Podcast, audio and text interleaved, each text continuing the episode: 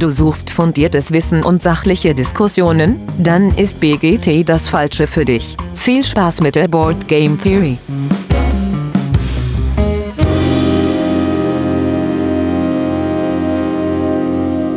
Ja, hallo liebe Hörerinnen da draußen an den Endgeräten. Schön, dass ihr wieder eingeschaltet habt zur Board Game Theory. Neue Woche, neue Folge. Und wie immer mache ich das natürlich nicht alleine. Heute sind wir wieder in großer Runde und mit dabei ist der Patrick. Hi Patrick. Guten Abend.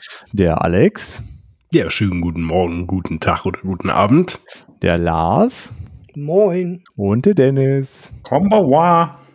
Ja, schön. Äh, nachdem Gesundheit. wir letzte Woche ja eine ganz kurze Folge hatten und dann noch eine andere kurze Folge in einer Woche, machen wir heute so einen Klassiker an kurzen Folgen, unseren äh, Monats gezockt Rückblick. Der ist ja prädestiniert dafür, dass da nicht viel los ist. Aber wir haben uns heute äh, überlegt, wir machen da ein bisschen mehr Zug rein, dann passt das. Wird nicht kürzer, glaube ich, einfach mehr Spiele. Sollte auch gut sein. Ähm, gut, bevor wir starten, gibt es ein bisschen Feedback. Äh, als allererstes in eigener Sache. Wir haben jetzt die Folge 91, äh, 90, äh, ich glaube, es ist äh, 91 ist es so sorry. Äh, und die 100 zeichnet sich äh, ja schon ab. Wir haben so ein bisschen Zeit, weil äh, wir eine dreiwöchige Sommerpause einlegen werden, aber trotzdem wird irgendwann im September Folge 100 äh, online gehen und dazu wollen wir das gerne so ein bisschen mit euch feiern. Das ist nicht ganz der BGT-Geburtstag, der ist ja äh, traditionell zu Spiel, wie damals von uns in langer Zeit vorausgeplant, dass wir es immer zu Spiel haben, diesen Geburtstag. Aber die hundertste Folge äh, wollen wir trotzdem mit euch feiern und zwar einmal mit einer Community-Top-Liste. Da werden wir jetzt die nächsten Tage so ein ähm, ja, Formular rumschicken, wo ihr eure Top 10 eintragen könnt und daraus kompilieren wir dann eine riesige Top-Liste und stellen die ja vor. Ähm, und dann äh, würden wir euch bitten, schickt uns doch mal Fragen, was, was wir einfach an Fragen beantworten sollen. Dann machen wir so eine Ask Me Anything äh, Runde hier im Podcast äh, und lesen eure Fragen vor und versuchen, die so gut es geht zu beantworten. Ja, das wären so die Ideen für zwei äh, Folgen, einmal zu 100 und um die 100, 100 drumherum, um das Ganze ein bisschen mit euch gemeinsam zu feiern. Habe ich da irgendwas zu vergessen zu erwähnen? Nein, sieht nee. nicht so aus. Also ihr dürft gerne den, den, äh, diese, diese Google ähm, Umfrage und nicht diese Umfrage. Ja, es ist eine Google Umfrage leider, ja, ja. Okay, es ist eine Google Umfrage. Dürft ihr gerne teilen, auch an andere Menschen, äh, auch die den Podcast nicht hören, wenn sie sich verpflichten, im Nachhinein dann die Podcasts zu hören. Genau. Ja, also zumindest werden wir den Gewinner im Podcast bekannt geben, glaube ich, ne? Und dann sollte man den schon hören. Das wäre schon nicht so schlecht, genau. Ja, wenn alles glatt läuft, gibt es auch was zu gewinnen, vielleicht. Ähm, ja. Ähm, äh, Details folgen natürlich noch, aber das ist ein bisschen Vorlauf schon mal hier angekündigt. Dann gibt es Feedback zu den äh, Folgen. Natürlich äh, gibt es Feedback zum Ludothekchen. Wie sollte es anders sein, dass äh, natürlich äh, An Anmerkungen dazu kamen? Äh, zum einen ganz kurz, äh, Axel war ja verwundert, warum ich nicht Twilight Imperium für die Liste vorgeschlagen habe. Und da hatte ich ja gesagt, das verrate ich im Feedback-Blog, diese Folge. Äh, ja, und äh, meiner Meinung nach ist das kein, äh, kein Vertreter für Area Control. Ja, Area Control ist sicherlich ein Teilaspekt dieses Spiels. Äh, für mich ist Twilight Imperium aber deutlich mehr als irgendwie ein Area Control Spiel. Ähm, ja, und ist daher in so einer Liste mh, hm, nicht, nicht das Richtige für mich ähm, gewesen. Ähm, ja, viel, viel, viel mehr als nur Area Control, sondern mehr so dieses epische Spielerlebnis. Ähm, ja, und sollte man sowieso einfach zusätzlich immer im Schrank stehen haben, vielleicht. Ähm, dann kam die Frage, warum wir denn nicht Dominant Species genannt haben, weil das ja sicherlich äh, ja in allen möglichen Listen immer als einer der besten Area Control Vertreter genannt wird. Äh, Wäre vielleicht bei uns auch der Fall, hat aber noch nie jemand von uns gespielt. Korrekt? Korrekt. Korrekt. Stimmt. Korrekt. Sehr gut. Dann wird auch äh, bleiben bei mir, glaube ich. okay. Nee, ist, ist, auf meiner, ist auf meiner Bucketlist drauf. Gut, also wir haben uns da mit Unwissenheit retten können. Äh, dann hatten wir so ein bisschen Bedenken, ob die Folge mit äh, ja, äh, gut dreieinhalb Stunden Laufzeit nicht doch etwas zu lang ist und äh, zu sehr die Geduld äh, von euch da draußen strapaziert. Ähm, insgesamt kam eher das Feedback, lange Folgen, zumindest zwischendurch, sind auch ganz okay. Daher, äh, ja, passt das ja. Darum ähm, jetzt eine gezockt Folge, damit es lang bleibt. Richtig, und nicht so kurz. Hattet ihr jetzt durch ein kurzes Interview. Genau, wir müssen Rekorde brechen jetzt. Ja. wir müssen auch irgendwann mal schlafen gehen. Gut, dann hat der Boardgame PC uns geschrieben, also dem Alex geschrieben, er kann die Argumentation gegen Blood Rage nachvollziehen äh, und freut sich, dass äh, Spirit Island mit auf die Liste gekommen ist, weil äh, seiner Meinung nach äh, eins der wenigen Coop Area Controls ein absolutes Muss. Wie geht's dir aktuell, Alex? Äh? Also um es mal in meiner Heimatsprache zu sagen, äh, wenn ich den Jungen das nächste Mal sehe, dann hau ich dem dermaßen inne für den Kopf, da denkt er, der Kölner Dom ist ein Fritteboot, der Idiot. so, Feedback äh, abgearbeitet.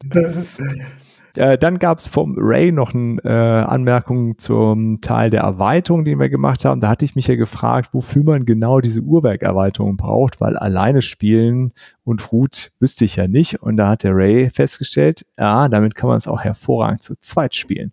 Ähm, das hatte ich äh, ja überhaupt nicht auf dem Schirm und ist ein sehr, sehr cooler Hinweis. Und äh, ja, vielleicht muss ich das doch dann mal anschaffen. Wer weiß. Ähm, ja, das war die, äh, der Intro- und äh, Feedback-Blog. Dann kommen wir zur Frage der Woche. Ähm, und da haben wir uns überlegt, äh, ganz breit gefasst, News aus dem Bereich Brettspiele. Entweder was ist bei uns neu, Neues eingezogen, was wird bald Neues einziehen, was haben wir gelesen, gehört, ähm, gesehen, was irgendwie hier erwähnenswert ist, was uns bewegt hat. Ähm, Lars?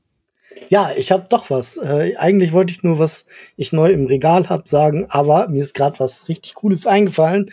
Und zwar wird es wohl demnächst ein Kickstarter zu einem Brettspiel zu dem Computerspiel und Videospiel Worms geben.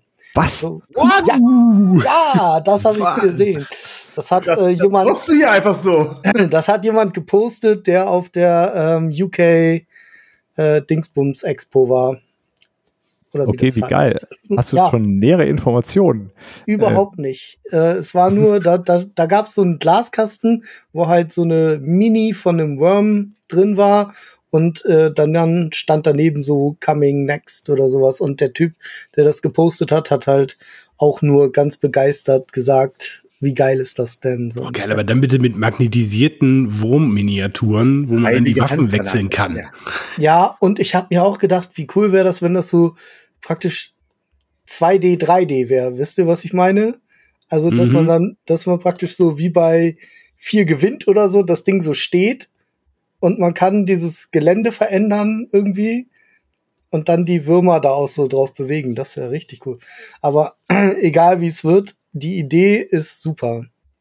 Ja, ich bin gespannt. Ich habe das, äh, ja, hat auch schon über 5000 Follower bei Kickstarter, soll im Sommer 2023 starten, steht hier. Cool, ist auf jeden Fall, bin ich sehr gespannt, wie sie das umsetzen. Verdammt, das, das könnte tatsächlich meine Kickstarter-Abstinenz brechen. Abstinenz. Aber Alex, du hast doch noch ein anderes Kickstarter, auf das du dich freust. Richtig, ich habe äh, nämlich brandheiße Nachrichten und zwar äh, darf ich jetzt hier, ähm, äh, also es, es kommt ja demnächst ein äh, wundervolles äh, Wikinger-Spiel auf den Markt, was ich, ähm, was ich, nee, nicht höchstwahrscheinlich, was sich bei mir äh, mit Blood Rage den Thron teilen wird. Ähm, und der liebe Eike, ähm, bei dem war ich auf der Messe und der äh, entwickelt das Spiel mit Haller. Das hat man, glaube ich, das eine oder andere Mal schon mal gehört. Und ähm, es gibt jetzt endlich einen Kickstarter-Termin, wann mit Haller denn endlich auf Kickstarter rausgeht. Und äh, ich habe mit Eike gequatscht und habe gesagt, hör mal, kann ich denn den Termin schon sagen? Er hat gesagt, ja, komm, hau raus, dann setze ich mich auch nochmal selber unter Druck.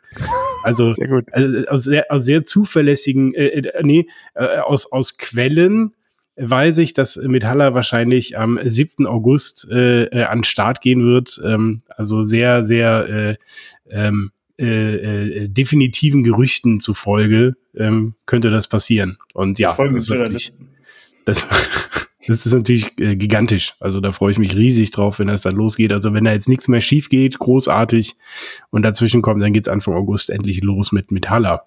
Sehr schön. Und andere Gerüchte, die ich gehört habe, Alex, weiß nicht, ob du da auch was gehört hast, der kommt möglicherweise im Podcast vorbei. Ja, so möglicherweise. Das habe ich auch gehört. Mal, mal möglicherweise irgendwie kurz, kurz nachdem das vielleicht veröffentlicht ist. Vielleicht.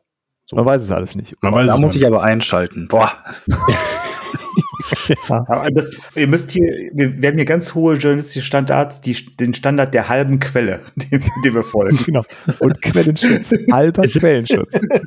Es, es, also es sind, es sind äh, sehr, sehr äh, sich deckende Gerüchte. Ja, das kann man so sagen. Sehr fundierten Gerüchten zufolge, könnte ich sagen. Aber Quellenschutz, haben auch, Dennis, warte, geht's nicht. die haben auch eine bessere Manndeckung als der HSV. Fußball. gut, gut. Ähm, Dennis, was hast du denn für Neuigkeiten für uns? Ich habe äh, Neuigkeiten. Äh, Ahaua ist äh, ausgeliefert, ein äh, Kickstarter, und äh, das weiß ich deswegen, weil ich äh, ihn bekommen habe. Äh, ist ein Kickstarter, der, ähm, der äh, im äh, Südamerika ähm, ähm, äh, zur, zur äh, Maya-Zeit spielt, hab ihn noch selber nicht gespielt, äh, wartet noch drauf, jetzt zum ersten Mal gespielt zu werden und morgen zieht dann noch, äh, weil auf einem Bein kann man ja nicht stehen, Kemet ein, äh, nach unserer äh, ähm, Area Control Folge zu, zu dem Ludothekchen, ähm, musste das dann doch mal einziehen. Ich habe so mit mir gekämpft. Ich habe auch gleich gegoogelt, habe gesagt, so, fuck, ich brauche das, aber nicht diesen Monat. Später. Ich habe ich hab ein, ich hab ein sehr faires Angebot auf äh, eBay gefunden. Sehr gut. Cool. Dann, äh, Patrick, was hast du für News gefunden? Ähm, ja, äh, Asmodee hat es angekündigt. Es kommt das wohl beste Legacy-Spiel des Jahres auf den Markt. Nein, äh, ich äh, weiß nicht, ob es das Beste wird. Ich weiß auch gar nicht, ob es notwendig ist. Aber Zug um Zug bekommt eine Legacy-Variante. ähm, ja, wir spielen einfach zwölfmal Zug um Zug mit einem modularen Brett. Ich weiß nicht genau, wie das äh, am Ende aussehen wird, aber laut Bildern ähm, entwickelt sich diese Karte, auf der wir zwölfmal spielen dürfen, immer weiter. Das Ziel ist auch immer das gleiche, dass wir halt diese Tickets loswerden, damit wir unsere Züge platzieren können. Ist für zwei bis fünf äh, Spieler. Wir spielen in Nordamerika des 19. Jahrhunderts und ähm, es soll aber tatsächlich doch irgendwie die Mechanismen so ein bisschen noch weiterentwickelt werden. Nur das Ziel bleibt trotzdem das gleiche. Die Fahrkarten müssen ausgegeben werden. Ähm, ich weiß auch nicht, inwiefern sich das über Sieg oder Niederlage entscheidet, wie gut man weiterkommt. Das ist halt eine kompetitive Legacy-Kampagne. Das wurde noch nicht bekannt gegeben. Ähm, aber ja, es kommt und es soll auch in Essen schon spielbar sein und so ein paar Exemplare ähm, kaufen, kaufbar sein. Ich bin gespannt. Ich gucke mir auf jeden Fall mal an. Klingt so ein bisschen wie, wie My City ja, mit. Genau das wollte ich auch sagen. Ja, genau das wollte ich auch sagen. Na gut. Zug um Zug ja. geht ja ganz gut, ne? ist ein ziemlich beliebter Titel und für die, für die Fans davon äh, kann es doch äh, vielleicht was sein. Spannend. Ähm, gut, dann mache ich den Schluss mit einer News, die, äh, die irgendwie mir zugetragen, wo ich dann so ein bisschen nachrecherchiert habe, weil ich es irgendwie äh, krass fand. Äh, Gloomhaven kriegt eine zweite Auflage und zwar so eine, äh, nicht einfach ein Reprint, sondern so eine ganz krass überarbeitete Auflage mit, ähm, ja, erstmal fand ich es so ein bisschen verwirrend oder was, was mich dabei überrascht hatte. Gerade ist Frosthaven ausgeliefert worden, eigentlich so in die Zukunft sozusagen. Jetzt wird dieses RPG ist angekündigt ähm, und dann irgendwie eine Second Edition von dem ersten Teil. Fand ich so ein bisschen komisch. Was, warum? Was ist so das Ziel? Habe ich so ein bisschen nachgelesen. Ähm, und der Isaac hat sich gedacht oder hat ja viel Kritik bekommen im, über, über die Jahre, dass äh, die, ähm, ähm, die Fraktionen und die Charaktere doch sehr stereotypisch äh, zwischendurch sind und sehr viel Anleihen an ähm, ja sich an, an na, äh, hier äh, indigenen Völkern be, be, äh, bemächtigen, die, die nicht ganz so passend sind. Und das äh, hat er auch immer wieder bedauert, dass das so ist. Uh, und das wollte er gerne, uh, dass das ausgebügelt wird. Und hat sich dann ja für Frosthaven schon so Kulturberatung da äh, geholt und das äh, sehr, sehr sauber gearbeitet, zumindest so wie ich das gehört habe. Äh, kann Dennis vielleicht später, keine Ahnung, kommt der vielleicht was dazu? Ähm, du spielst es ja schon. Aber da ist auf jeden Fall viel, viel mehr Arbeit reingeflossen und das ist so einer der Gründe, um das so ein bisschen äh, da zu überholen. Neue, äh, neue Hintergrundgeschichten, viel tiefere Geschichten zu den einzelnen Fraktionen, zu den, äh, zu den Charakteren, ganz neue äh, Illustrationen, äh, Miniaturen wurden überarbeitet, ganz viel Kram, der irgendwie neu ist. Ähm, ja, ob es trotzdem wirklich so sein muss, weiß ich nicht. Ich meine, es, ob dann sich dann jetzt das einer noch holt, äh, keine Ahnung, ist auf jeden Fall spannend, äh, auch im Zuge, dass es ja dieses RPG gibt, was dann irgendwie kompletter kompatibel sein soll, so ein Miniaturenpack mit irgendwie 600 unterschiedlichen Miniaturen äh, oder zumindest 600 Miniaturen. Äh, spannend, was da bei Gloomhaven passiert. Ja, Dennis? Ähm, ich glaube, ich finde das schon spannend, dass das kommt, weil ähm, ich meine, es ist jetzt unsere Generation an Spielenden, die Gloomhaven spielt, aber das Spiel wird ja vielleicht auch noch in 20 Jahren gespielt. Und diese zweite Edition muss ja jetzt nicht sofort, nur weil wir die gerade spielen oder viele schon die gespielt haben in der aktuellen Spielergeneration oder Spielengeneration. Deswegen finde ich das jetzt nicht so unspannend. Ob es jetzt der beste Zeitpunkt dafür ist oder so kurz danach, muss man vielleicht mal, mal besprechen. Aber jetzt gerade ist natürlich auch äh, so ein bisschen äh, das Momentum auch da. Also von daher, ich finde es spannend auf jeden Fall. Ja, ich will es mir aber nie, nicht kaufen. Also ne, ich habe das äh, alte ja. Genau. Ähm, ja, ich, ich denke auch, dass das äh, so für langfristig sicherlich Sinn macht, aber der Zeitpunkt kam mir so ein bisschen oft zumindest vor. Aber die Beweggründe kann ich gut verstehen und dass ihn das da stört und dass er das gerne ausgebügelt haben möchte. Gut, das war äh, das Flo Vorgeplänkel. Ähm, dann kommen wir nun endlich zu dem spielerischen Monatsrückblick. Äh, wart ihr alle fleißig? Ja, Papa. Sehr gut. Dann äh, darf äh, nach dem üblichen Prinzip gehen wir Reihe um. Jeder spielt, äh, spielt ein Stell dich ein vor, nein, stellt ein Spiel vor, so rum. Und ähm, ja, dann schauen wir mal. Äh, den Anfang darf der Alex machen. Ja, ich war äh, tatsächlich äh, gar nicht so fleißig. Ich habe ähm, diesen Monat gar nicht so viel gespielt, aber für ähm, Skandal.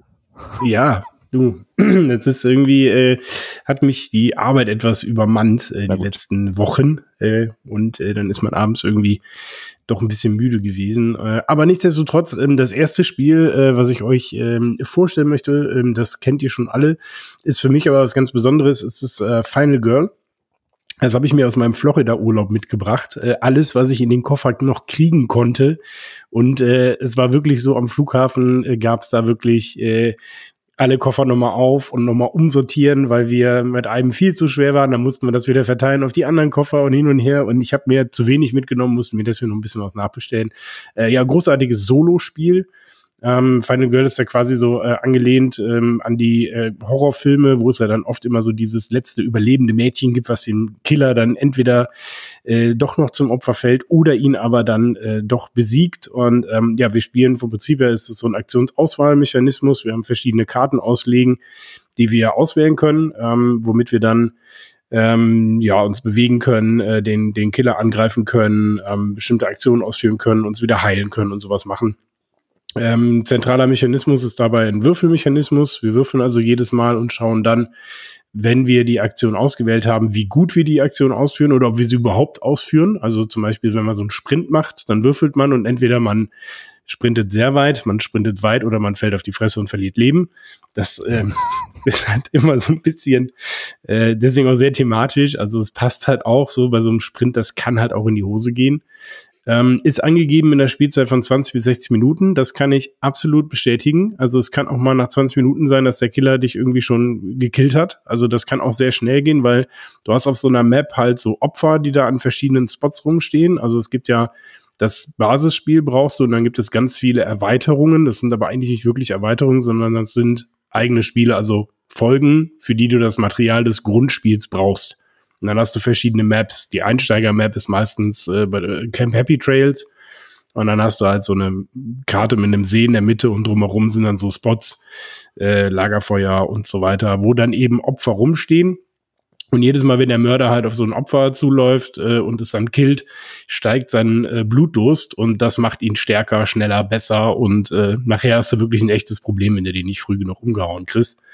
Ähm, ja, absolut äh, großartiges Spiel, wirklich schnell gespielt. Ich habe mir natürlich dann auch noch die Miniaturen dazu geholt und die Spielmatten dazu geholt. Dann geht's mit dem Aufbau auch ein bisschen schneller. Ja, und es ja. geht halt auch nicht ohne. Nee, es geht auch nicht ohne. Also ohne die Matten wüsste ich gar nicht. Also das ist, nee. das ist halt schon viel, was du hinlegst und mit den Matten ist das einfach sortiert hingelegt. Ne, da ist halt einfach schön. So, ne, sonst hast du halt irgendwie alles so kreuz und quer da rumfliegen. Ähm, ja, sieht super cool aus, ist super thematisch. Ähm, ich bin total angefixt. Ich äh, habe mir jetzt auch noch eine zweite ähm, Folge gleich noch äh, gegönnt. Da ist momentan nicht ganz so leicht dran zu kommen. Ähm, aber ich bleib da auf jeden Fall dran und werde mir wahrscheinlich so nach und nach noch alles holen, äh, weil es wirklich, ja, ein, ein richtig cooles Ding. Äh, macht super viel Spaß und ist mit einem Weight von 2,57 finde ich, also ja, du musst dir schon gut überlegen, was du machst und wann du was machst. Aber es ist jetzt so ein bisschen so Gloomhaven angelehnt. Du hast halt die Aktion, die du auswählst. Also, naja, gut, du, du wirfst halt die Karten ab und die kriegst du in der Runde nicht direkt, kannst du die nicht direkt wieder aufnehmen. Also du musst wissen, wenn du den Sprint jetzt ablegst, dann kriegst du den nicht die Runde drauf direkt schon wieder. Mhm. Na, das ist so ein bisschen, weil du kaufst in der Runde, wo du Karten abgeworfen hast, neue Aktionen nach. Und danach werden die erst wieder auf die Aktionsauswahlstapel gelegt. Das heißt, das muss man schon so ein bisschen planen. Ähm, aber sonst wirklich unterhaltsames, schnell gespieltes Solospiel. Wirklich, cool. äh, ja, nichts zu meckern. Ja, Lars hat ja auch schon immer äh, davon mehrfach geschwärmt. Ähm, ja, und wenn man aufs Thema steht, ist es ja sehr thematisch scheinbar. Es ist ja sogar so kleine Videokassetten, ne? Im Grunde die, die Einschaffung. Genau. Ja. Und die, die Playmats sind dann quasi in einem Videorekorder drin. Ach so, also, geil. Das, so, das ist schon echt äh, cool gemacht. Also das äh, sieht doch im Regal cool aus. Ich werde wahrscheinlich irgendwann auch nicht drum herum kommen, mir diese Box holen zu müssen, wo man alles reinschieben kann. Aber äh, das hat ja Zeit. Es ist ja schon eine zweite Edition draußen. Also eine, eine Season 2. Geht ja schon weiter. Da hat man ein bisschen was dann zu spielen. Ja, sehr schön. Final Girl. Äh, so, Lars, und was gab's bei dir? Ja, bei mir, ähm, wir haben Isla Dorada mal wieder auf den Tisch gebracht. Ich glaube, das habe ich das letzte Mal vor vielleicht zehn Jahren gespielt. Das ist halt schon älter und ähm, hat, ist aber trotzdem gut gealtert, sage ich mal. Ähm, das ist so ein Spiel, man spielt auf einer Insel und jeder Spieler möchte verschiedene Locations auf dieser Insel ablaufen. Ähm, der Twist dabei ist, dass man, also dass jeder Spieler dieselbe Figur bewegt. Also es gibt nur eine Figur. Und ähm, welchen Weg dann, welchen Weg man gehen kann oder welcher Weg dann eingeschlagen wird, wird über so einen Bidding-Mechanismus ähm, entschieden. Und zwar hat man Handkarten, die man auf bestimmte Weise dann auch wieder auffüllen kann. Ähm, und auf diesen Handkarten sind halt ähm, Tiere abgebildet, die auf verschiedenen Routen laufen. Es gibt den Dschungel, äh, es gibt die Wüste, es gibt irgendwie die, die Ebene und das Wasser und so weiter. Und es gibt auch so Joker, mit denen man fliegen kann. Und je nachdem, wie viel Karten von welcher Route man so hat, kann man eben auch Punkte bieten auf diese Route. Und manchmal äh, ist es ganz cool, wenn man irgendwie so tut, als würde man eine bestimmte Route unbedingt einschlagen wollen und bietet dann da drauf und der, die Gegner wollen einem das vermiesen und bieten dann eben auf genau die entgegengesetzte und die wollte man dann haben zum Beispiel so. Ne? Aber ähm, die Locations, wo man hin will, die sind geheim, also die kennt man nur selbst. Und außerdem hat jeder noch eine Location auf der Hand, ähm, wo er nicht hin darf, weil er, wenn er da hinkommt, verliert er Siegpunkte. Siegpunkte gibt's halt für das Erreichen von diesen Locations und auch für das Erfüllen von so bestimmten kleinen Aufträgen, dass man Sachen finden muss und so. Ja, und das ist ein lustiges Spiel und ähm, ne, witzig halt, wenn man, das sind immer wieder diese, oh, das wollte ich gerade so machen und dann hast du mir es versaut, Sachen. Ne? Und ähm, ja, macht Spaß. Und mit einem äh, Weight von 2,17 ja auch äh, locker runtergespielt wahrscheinlich, ne? So. Locker runtergespielt, auf jeden Fall.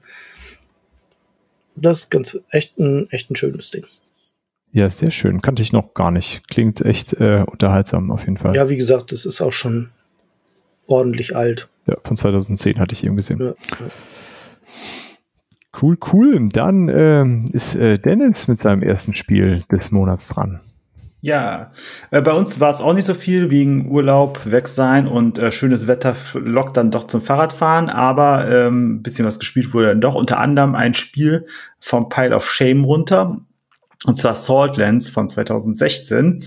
Es ist ein ähm, Spiel, spielt in der Dystopie, wo wir ähm, ja Ausrüstung uns zusammensuchen müssen und äh, äh, Gerüchten folgen müssen, um aus einem Gebiet äh, zu verschwinden. Das äh, Spiel ist äh, aufgebaut mit ähm, ja so Hextiles, die man ähm, ja so ein bisschen ähm, angeritzt sind die, damit sie schön ineinander passen. Ähm, und ähm, man äh, fängt quasi an und hat Bewegungen, die man ausführen kann. Man hat äh, ein Fahrzeug, was man sich nehmen kann. Man hat Ausrüstung, was man sich, die man sich nehmen kann. Und hat Handkarten und äh, ist im Prinzip ein Card-driven Game und ähm, trifft dann auch auf Raider und ähm, die können einem schaden und dann kann man auch sterben, kann aber wieder zurückkommen und äh, ist ein äh, sehr unterhaltsames Spiel. Habe ich auf meiner ersten Spiel gesehen, die Vorschau dazu und ähm, habe dann direkt zu Lisa gesagt, boah, eigentlich möchte ich das gerne haben und dann waren wir uns aber nicht so sicher und dann habe ich es ganz, ganz lange ähm, aus den Augen verloren gehabt und ist mir dann irgendwann nochmal für einen sehr günstigen Kurs untergekommen und ähm, ja, das ist das Spiel, äh, was was jetzt schon echt lange bei uns auf, im Pile of Shame lag. Ähm, und äh, Lisa hatte schon sehr lange die Miniaturen, die dabei sind, sehr kleine Miniaturen für die Raider mit dabei, die, deren Fahrzeuge, die hatte Lisa schon alle bemalt und äh, danach hat es aber noch mal jetzt echt lange bei uns gestanden. Und äh, jetzt habe ich mich da mal hingesetzt und habe es mal solo gespielt, weil es geht solo und bis zu sechs Spieler in verschiedenen Modi. Also es gibt einmal ähm, konfrontativ, es gibt äh, kooperativ, und es gibt so ein Einsteigerszenario. Und ähm, ja, das ist ganz, äh, ganz witzig, da, weil man muss schon überlegen, wie gebe ich meine Bewegungspunkte aus. Äh, nicht jedes Fahrzeug kann über jedes äh, Gelände fahren. Also wir haben verschiedene Gelände, weiß, gelb und rot. Und ähm, weiß ist dann halt der normal, das normale Gelände, gelb sind Dünen, rot ist äh, Berg. Und äh, dazu kommt noch, dass es so ein Windsystem hat. Also wenn ich den Landsegler habe, muss ich auch immer darauf achten, wie steht der Wind gerade. Nur in die Richtung kann ich mich dann bewegen. Und äh, das muss schon ein bisschen vorausgeplant sein, weil wenn das Raider-Deck durchgespielt ist, dann ist halt einfach auch das Spiel vorbei und dann haben wir halt den Moment verloren oder wenn man halt stirbt.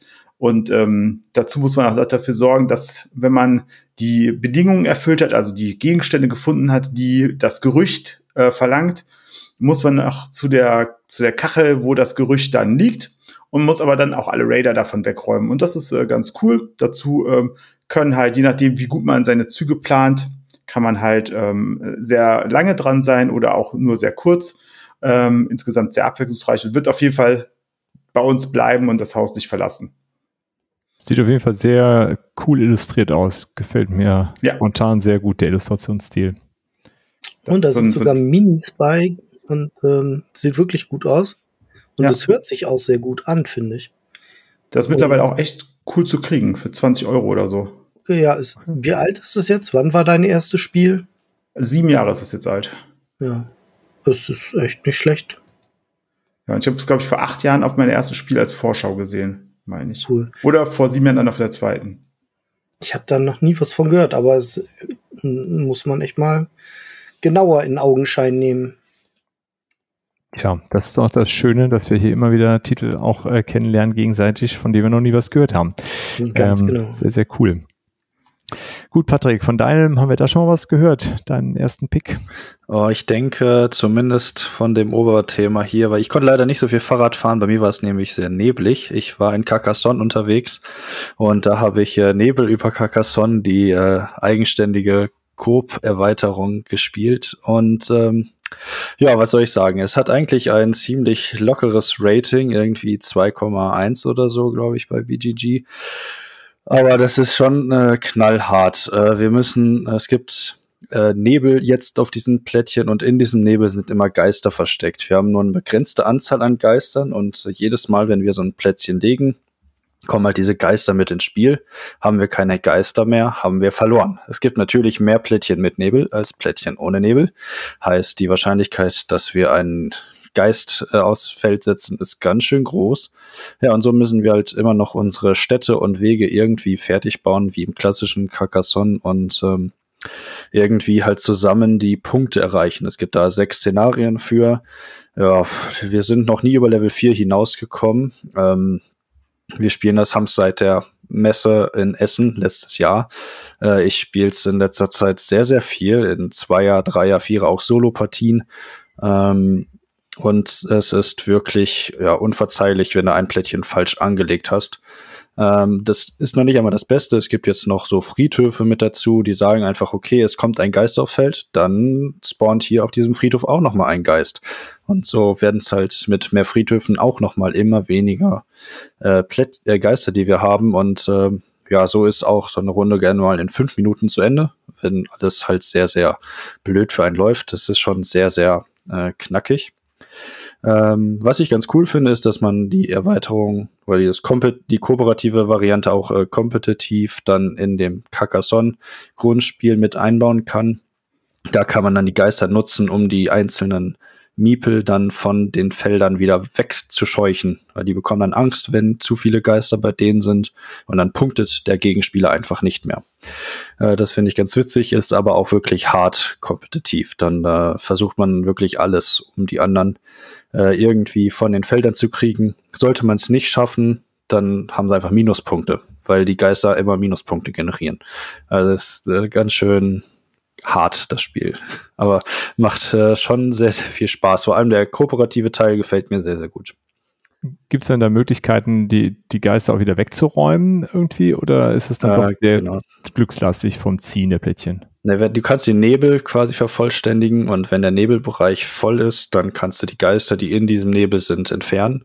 Ja. Oder du punktest durch äh, Vervollständigung von anderen Gebäuden äh, beziehungsweise von den Wegen, dann kannst du auch auf einem Plättchen bis zu drei Geister entfernen.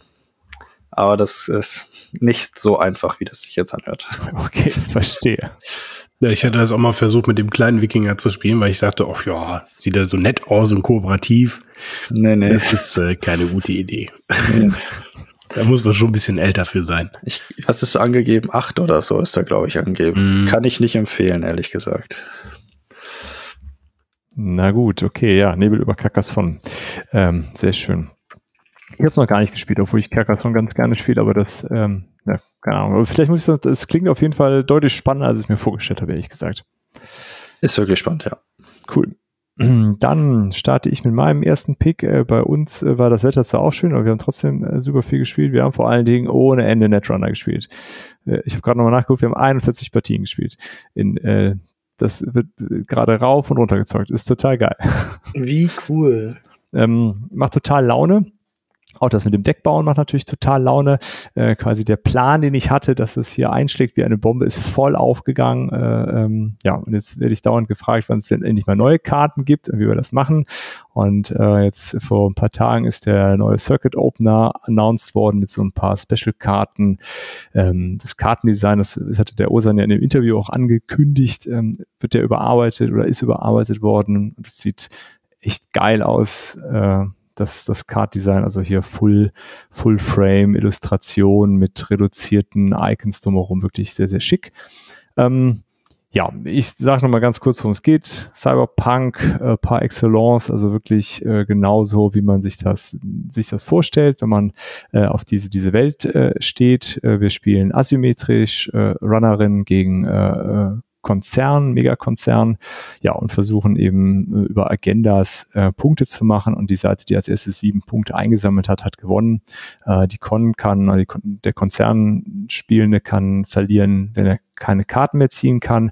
Und die Runnerin kann verlieren, wenn sie Karten abwerfen muss und nicht genug Karten von der Hand abwerfen kann.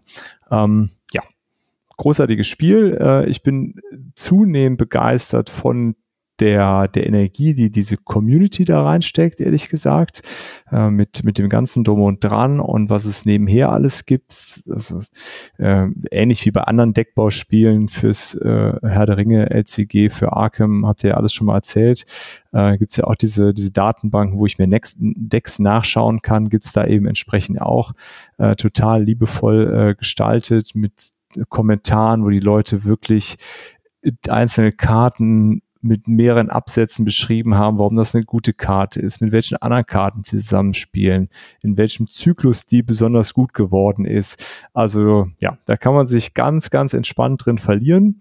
Ähm, äh, was ich an der Stelle vielleicht noch gerne nennen möchte, ist zum einen die deutsche Übersetzung ist extrem gut, äh, finde ich. Also das Übersetzungsteam für ein Community-Projekt äh, sowieso ausgezeichnet, aber auch im Vergleich mit, äh, mit einem kommerziellen Produkt äh, hervorragend getextet. Und sie haben halt sich entschieden, ne, äh, es ist halt alles äh, ordentlich gegendert und haben da schön darauf geachtet, sind diesen Schritt quasi gegangen. Ähm, ja, und finde das einfach ein schönes Beispiel dafür, dass das halt geht ähm, ohne dass es komisch, äh, komisch klingt. Es ist halt überhaupt gar kein Problem aus meiner äh, Sicht. Ähm, ja, dann vielleicht noch, es wäre nicht ganz so einfach dran zu kommen, aber es gibt zum einen, wenn man es lernen möchte, ich packe das in die Shownotes, äh, die Seite Shiriboga, wo man das gegen so eine AI spielen kann, die auch gar nicht so einfach ist zu besiegen. Äh, mit so Tutorials ist ganz cool. Und dann hatte der Osan ja auch gesagt, Jinteki, um es online zu zocken, Dafür muss man die Regeln einmal drauf haben, weil zum Lernen ist es tatsächlich nicht so gut. Wir hatten es ja letzten Freitag zusammen gespielt, äh, Alex, Dennis und ich äh, und der Nils, um die Regeln drauf zu kriegen. Äh, genau, und das, ähm, ja, Genteki muss man dann schon wissen, was da passiert, aber eine sehr äh, schön gemachte Online-Umsetzung davon äh, kann ich auch nur wärmstens empfehlen. Jo, das war äh, Netrunner bei mir. Ja, hat richtig Spaß gemacht, fand ich. Und äh, ich habe bei Nils und Alex dazugeguckt und das ist auch beim Zugucken, finde ich, äh, war es spannend auf dem TTS, weil da einfach so eine sehr coole Dynamik drin ist in dem Spiel. Dadurch, dass es wirklich so asynchron ist und man, das wogte so richtig hin und her bei, bei den beiden. Das war so ein kurzer Moment, wo es wirklich bei Alex an einer Karte gehangen hat. Äh, das war schon echt spannend.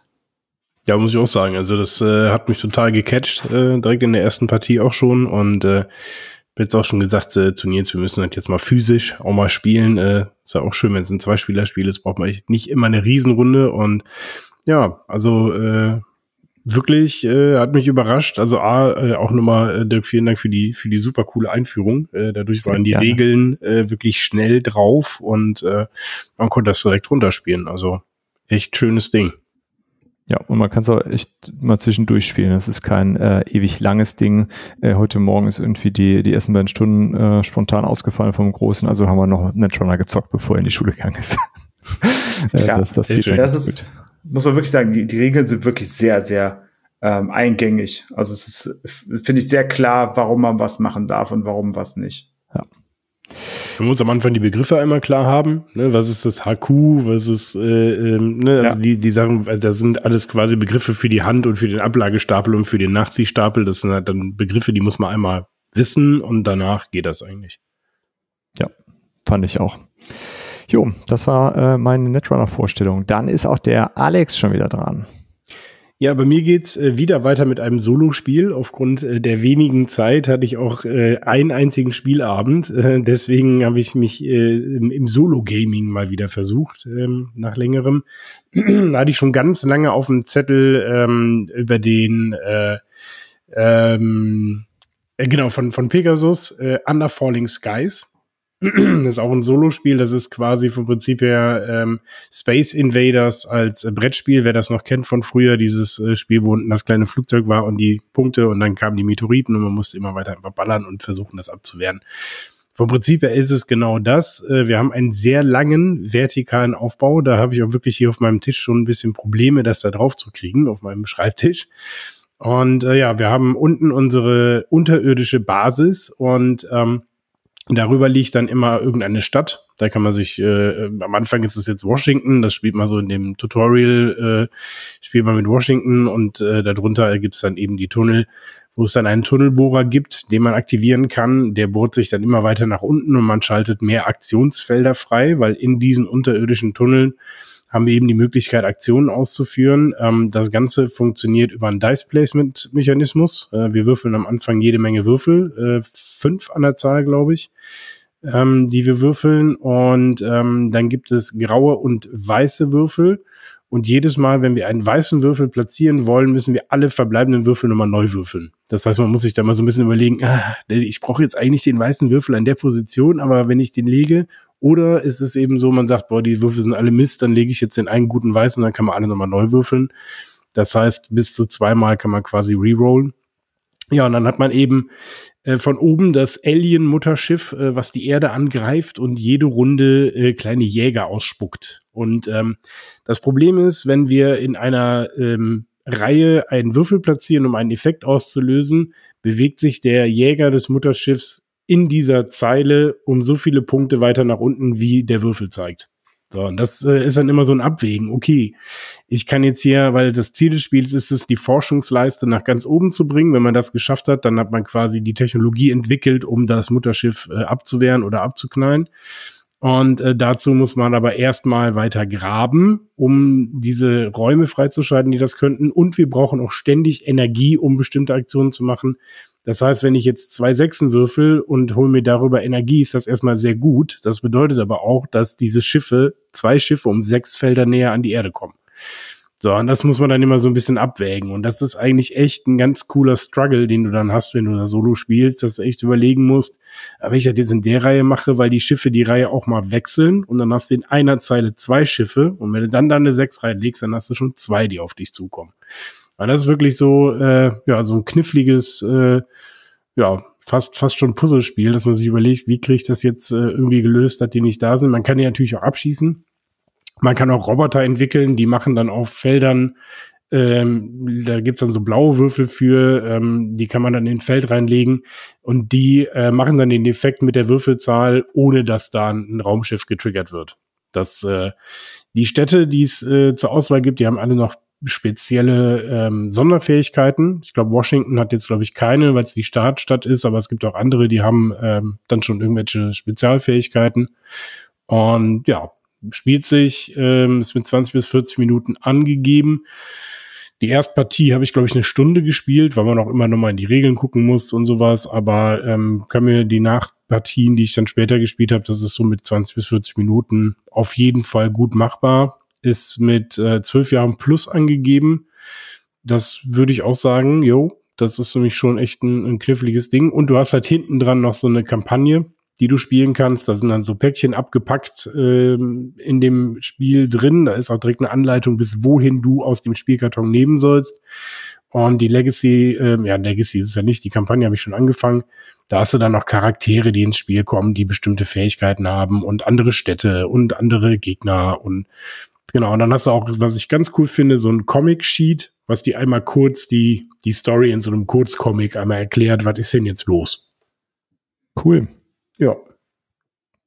Ja, es äh, finde ich, äh, wenn man es ein paar Mal gespielt hat, also ich schaffe in einer halben Stunde Mittagspause zwei Partien ähm, mittlerweile, ähm, wobei ich die dann halt nicht zu sehr nachdenke, sondern mehr so, ja, komm, mach ich mal so, mach ich mal so.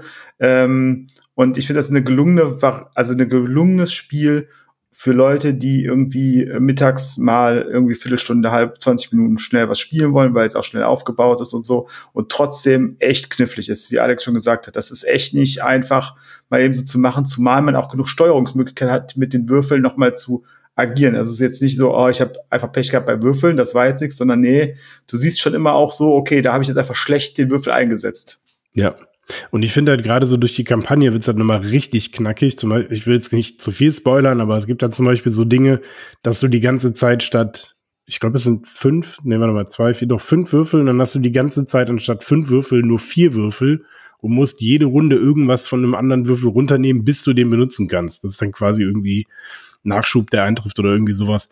Und das Ding, da habe ich mir echt am Anfang die Zähne dann ausgebissen. Weil du brauchst halt diesen, diesen fünften Würfel. Also das ist halt, äh, das war schon echt äh, knifflig. Aber macht Spaß. Ja, da schleiche ich auch immer noch mal wieder drum rum. Und ich äh, komme da immer drum rum, indem ich mir sage, nein, dein Tisch ist zu klein. also wie gesagt, ich habe hier so einen Ikea-Schreibtisch. Dennis, was ist der? Wie breit ist der? Der Ikea-Schreibtisch ist 70 Zentimeter. So, 70 Zentimeter. Da kriegst du drauf. Also so. gerade so. Ja, gerade so bis, so. Äh, bis zum, zum Ende, also wirklich Tischkante bis, bis Tischkante kriegst du drauf. Und das wird ja auch quasi kürzer. Nee, gar nicht, aber mal 60, 60 Zentimeter. Sogar. Jetzt hole ich hier gleich einen Zollstock. genau, wenn der Lars gleich erzählt, holst du einen Zollstock und misst das mal nach, äh, ja, damit der Lars Bescheid weiß, ob er es kaufen kann oder nicht. So. Dann muss ich aber auch noch mal einen Zollstock holen und äh, meinen Tisch ausmessen komplett. Ähm, naja, aber was, was ich hoffe, ist, dass es in Essen wieder diese Riesenversion davon gibt. Die würde ich gerne mal spielen. haben die das so aufgebaut letztes Jahr mit irgendwie Würfeln in Kopfgröße oder so. Das sah das, sehr. Das sah ziemlich cool aus. Ja. Okay, aber bis dahin, äh, was hast du gespielt äh, noch letzten Monat? Ja, ich habe das erste Mal in meinem Leben Klonk gespielt. Äh, kaum zu glauben, dass ich das jetzt erst spiele, aber ja. Ähm, eine Freundin hat das mitgebracht und die bringt das seither auch immer mit, wenn irgendwo Spieleabend ist. Ähm, und ja, weiß ich gar nicht, muss man Klonk noch groß erklären. Ähm, mehrere Spieler, äh, ziehen praktisch in den Keller unter einem Schloss und darunter liegt, gibt's noch einen Dungeon, in den sie gehen können. Und dort müssen sie Schätze sammeln, um Siegpunkte zu erreichen. Äh, wichtig ist allerdings, dass man auch rechtzeitig wieder rauskommt aus dem Keller, denn in dem Keller wohnt ein Drache und ähm, der wird irgendwann stinksauer, wenn man ihm die ganze Zeit seinen Kram klaut. Ähm, außerdem ist derjenige, der erste, der rauskommt, löst dann auch noch mal so ja noch mal so eine Zeituhr aus ähm, und jede Runde wird der Drache dann immer schlimmer. Und ähm, deswegen, wenn einer draußen ist, müssen die anderen auch zusehen, dass sie auch rauskommen und auf dem Weg nach draußen vielleicht noch eine Menge mitnehmen. Also ich kenne diese Mechanik von äh, Tiefseeabenteuer. Daran hat mich das so ein bisschen erinnert. Äh, das ist, glaube ich, neuer als Klonk, aber ich habe das zuerst gespielt, deswegen konnte ich da so ein bisschen die Parallelen ziehen. Ähm, das Ganze ist so ein Deckbuilding-Spiel mit einer Mechanik auch. Also bewegen und kämpfen wird über Karten aus der Hand gemacht. Ähm, das Deckbuilding funktioniert auch so wie bei Star Realms, Dominion und, und, und. Also ganz klassisch. Äh, man fängt an mit irgendwelchen Billo-Karten, die man dann versucht loszuwerden und bessere Karten dafür zu kaufen, die man dann spielen kann. Ja, das ist Klonk glaube ich. Cool, ich kann dich beruhigen, ich habe es auch noch nie gespielt. Es ist echt wert, also ja. macht schon Spaß. Cool. Es gibt eine Ausnahme, warum man sich das nicht kaufen sollte, da komme ich aber noch zu. Okay, das, da bin ich gespannt. Da, da, da schlawenzel ich auch die ganze Zeit drauf rum, äh, drum, drumherum, aber dann habe ich eben gelesen Deckbuilding und habe ich gedacht, ach, nee, das nicht, nicht noch eins. Ja, aber es ist, es ist ja auch nochmal, also es ist Deckbuilding mit Brettspiel zusammen. Ist ja nicht nur ein reines Kartenspiel. Ähm, ja, ich weiß ja nicht, was du alles noch so hast.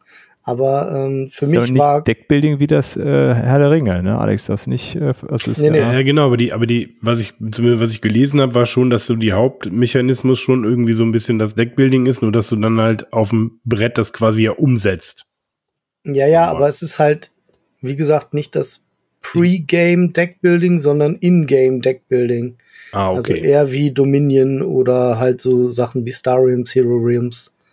Sowas. Ich hatte jetzt die Katakomben-Version am Wochenende gespielt. Also das Deckbuilding ist echt äh, gar nicht so krass. Ne? Also du hast, du sammelst Erfahrungspunkte einfach in Form von, du ziehst fünf Karten, deckst sie auf und dann guckst du, was du kaufen kannst in diesem Moment und hoffst halt, dass du vielleicht neue Bewegungen bekommst oder was zum Kämpfen kriegst.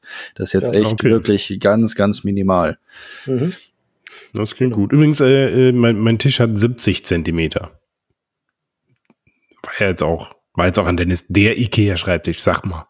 Die haben doch nur einen. Genau. Und ich bearbeite da schon lange nicht mehr. Ich habe keine Ahnung mehr von dem ganzen Bums. Also Klong ist auf jeden Fall eine Empfehlung äh, nach Lars, ja. Ja, wie gesagt, es gibt die eine Ausnahme. okay, da bin ich gleich, sind wir gleich drauf gespannt. Cool, cool. Ich würde es auf jeden Fall auch gerne mal mitspielen, so ist nicht. Äh, der Axel schwärmt da ja auch immer wieder von. Ja, ähm, und es gibt ja jetzt mittlerweile äh, tausende Versionen auch schon irgendwie. Ja, es ne? gibt ne? auch also eine Legacy-Variante, ne? Es gibt eine Legacy-Variante und da sind auch Minis drin. ähm, okay, jetzt kaufe ich. aber, aber wie gesagt, also es gibt ganz viel, es gibt Clonk in Space und und und.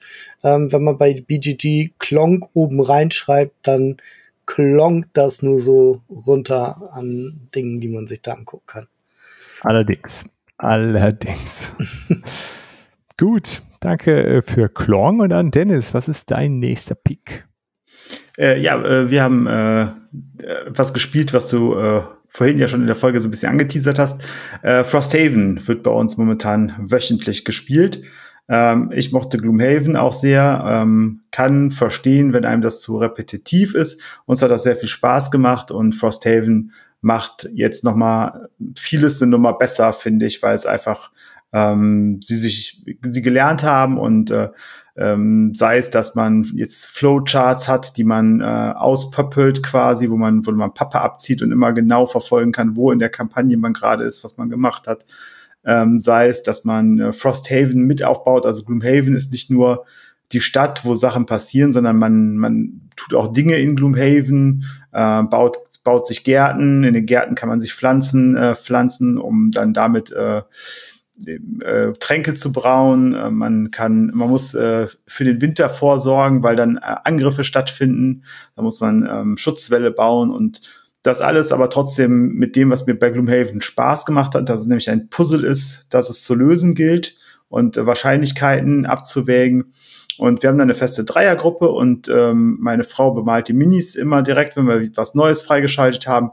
Und ähm, was ich sehr schön finde, ist, dass ähm, die Charaktere, die man hat, sind halt einfach nicht die Standard 0815 Charaktere, wie man sie aus jedem Fantasy äh, Spiel kennt oder aus jeder Fantasy-Welt, sondern die sind schon was Besonderes.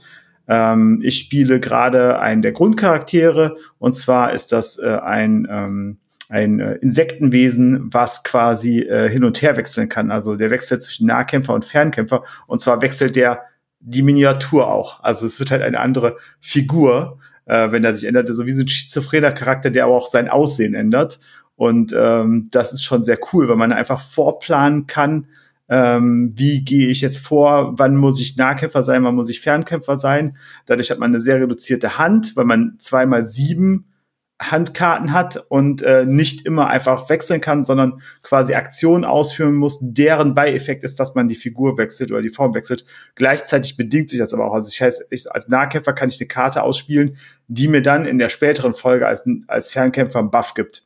Äh, sehr cool, die Stories äh, ich mochte die immer sehr. Ähm, grundsätzlich sind eigentlich alle Fantasy-Stories ja albern und ähm, hier ist es auch so, dass, ähm, dass ähm, die, Story auch äh, nicht die tiefste überhaupt ist und äh, deswegen äh, ähm, ist es trotzdem aber schön, weil es halt andere Stories dann noch mal dabei sind ähm, und äh, man der gut folgen kann und äh, ja, uns macht's Spaß, uns macht's Freude und wir werden es gerne weiterspielen. Deswegen diese Woche bestimmt auch nochmal hast du echt gesagt, Fantasy Stories sind albern? Ja, fast alle Stories sind albern. Also Fantasy auch. Aber so. fast alle Stories sind albern. Aha. Im Grunde. Man sollte sie nicht zu ernst nehmen. Das lassen wir jetzt mal so stehen. Dennis, dass alle Stories immer albern sind und man sie nicht so stehen lassen Nicht soll. alle, fast alle. Fast, also das, fast das war auf jeden Fall jetzt gerade eine der albernsten. nee, äh, ich, was ich damit meine, ist, man, man sollte sie einfach nicht so ernst nehmen, die Stories. Die sind zur Unterhaltung da und äh, das nicht mehr und nicht weniger. Ich weiß, ich kenne Gloomhaven und Frosthaven ja nicht, aber in Gloomhaven Jotel ähm, finde ich auch immer wieder so einen Humor mit drin. Von daher, da, wenn du sowas meinst, ja, stimmt. Ja. Zu. Ist halt Unterhaltung, ne? Also ist nicht, äh, ist nicht tiefe Philosophie oder so. Ich finde, Jodel klingt irgendwie so, na, so was so, in so einer süddeutschen Limo. Haben Sie heute Aber schon gejodelt? Ja, sehr schön, Frosthaven. Ich bin gespannt, wie lange ähm, euch das begleiten wird. Äh, sicherlich nun einige Monate. 20 Aber Jahre. Ist, äh, das ist cool, ähm, nee, wenn ihr so eine feste glaub, Gruppe habt. Ich glaube nicht, dass das 20 Jahre wird. Ich glaube, da sind wir wahrscheinlich zwei Jahre und dann sind wir durch. Oh, ist doch cool. Hat man was zu tun, ne? Jede Woche. Ist in so einer, vor allem in so einer festen Gruppe ist das eine schöne Sache, finde ich. Ähm, sehr schön.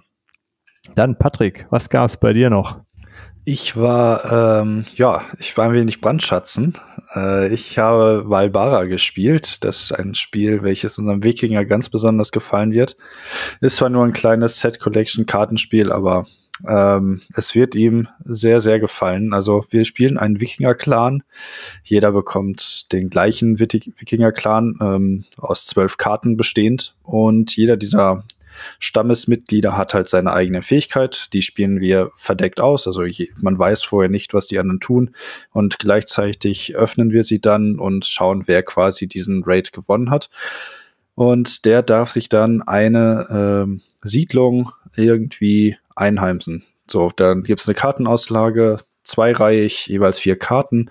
Und da darf man sich dann eine Karte von aussuchen.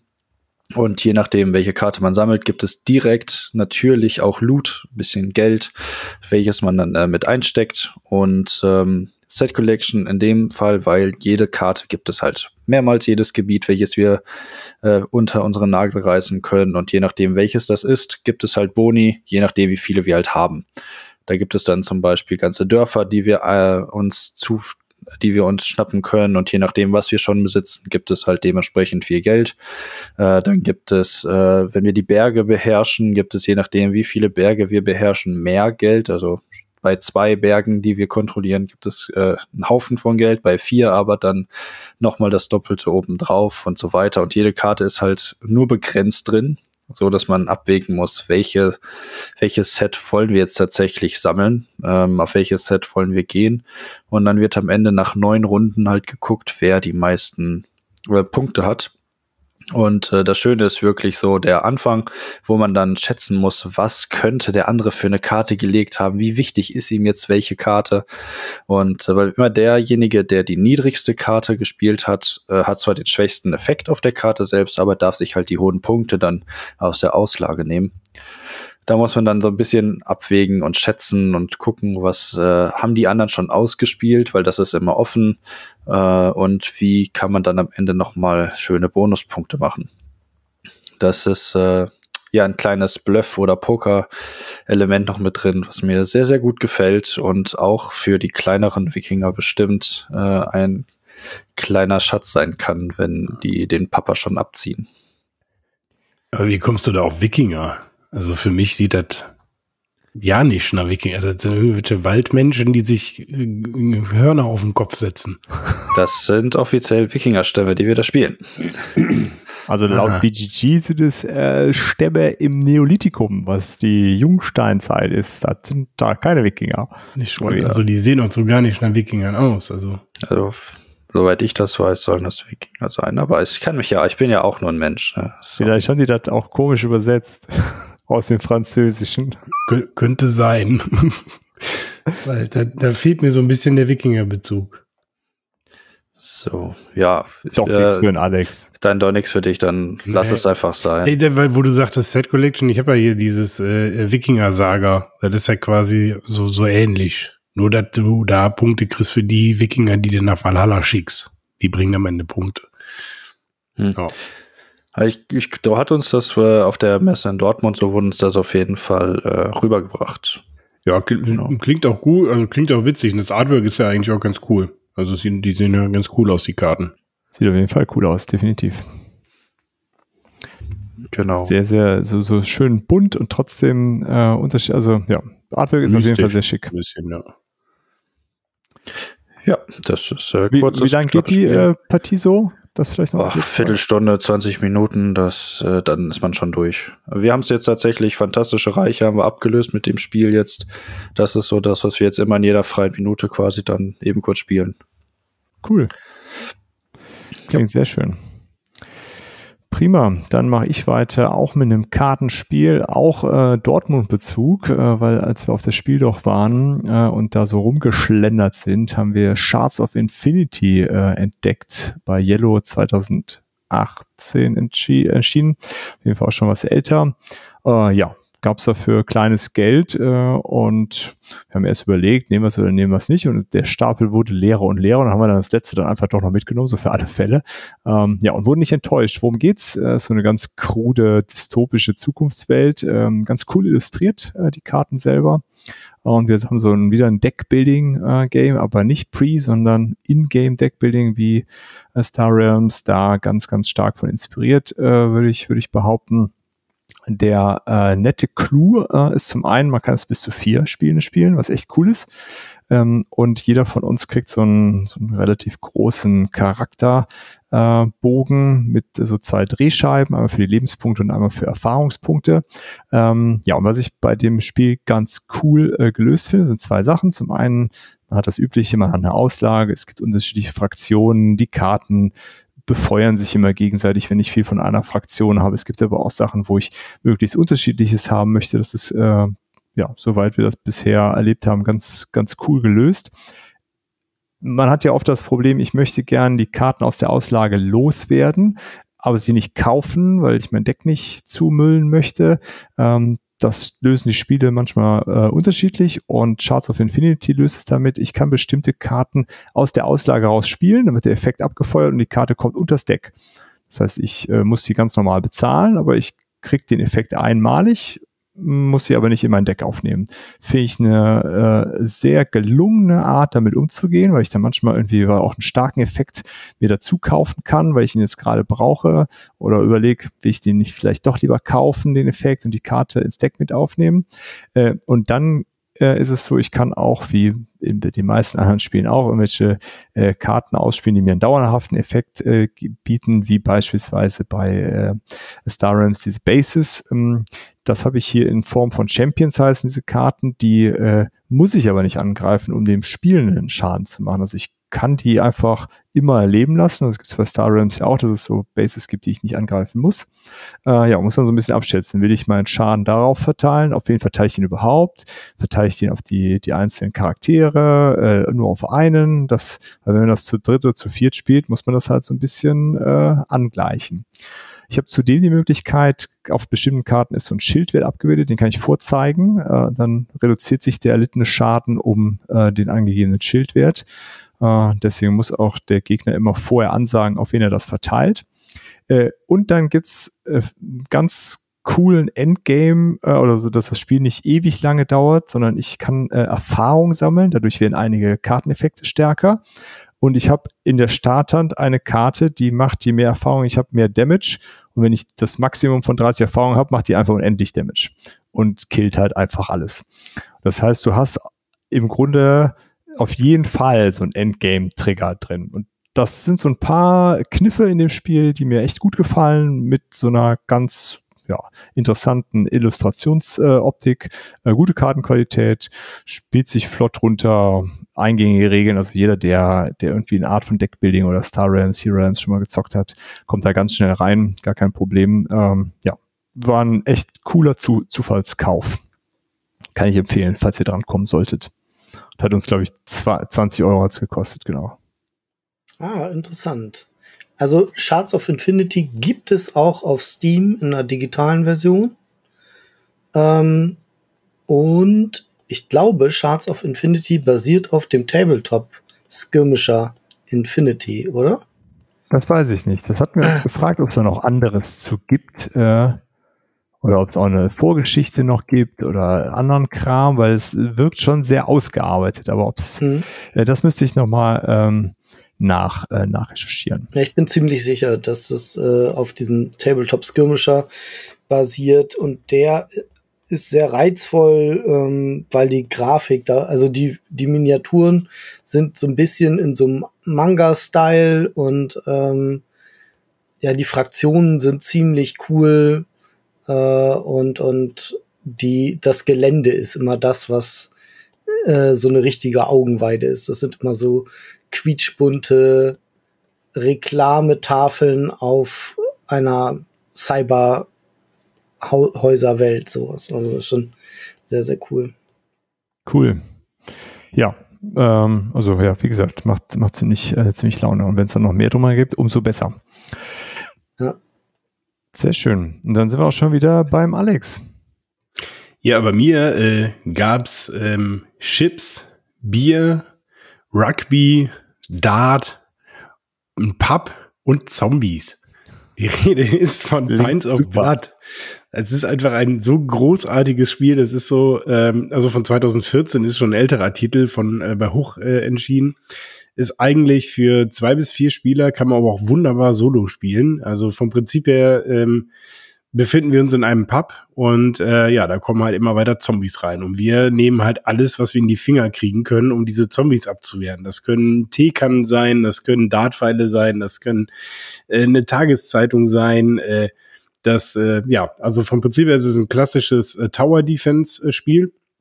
Äh, rechts unten in der Ecke von dem Spielfeld haben wir unser äh, Irish Pub oder äh, ich glaube das ganze Spiel in London, also kein Irish Pub, sondern British Pub. Ähm, und da ähm, ja, sind die Spielfiguren und wir müssen jede Runde entscheiden, in welcher Linie, weil die Zombies kommen so sternförmig mit so Linien auf uns zu, ähm, äh, über so farbige Plättchen, wo die drauf liegen. Und da müssen wir uns entscheiden, in welcher Reihe wir kämpfen wollen. Und kämpfen machen wir mit Würfeln Und auf diesen Würfeln können äh, entweder ein Treffer sein äh, oder ein Dartpfeil oder äh, ähm, ein, ein, äh, ein Bogen oder sowas. Und das ist immer die Reichweite, in der wir die Zombies angreifen müssen. Also wir können mit einem Bogen nicht auf einen Zombie in der ersten Reihe schießen, sondern mit dem können wir nur hinten die treffen.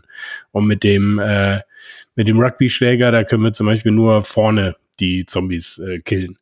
Das Ganze ist halt dann so ein Würfelfest. Du würfelst ständig und hoffst, dass du die richtigen Würfel würfelst. Und es gibt dann aber halt auch noch so zusätzliche Karten, die jede Runde gezogen werden. Da kann was Cooles drin sein, da kann aber auch was Schlechtes drin sein.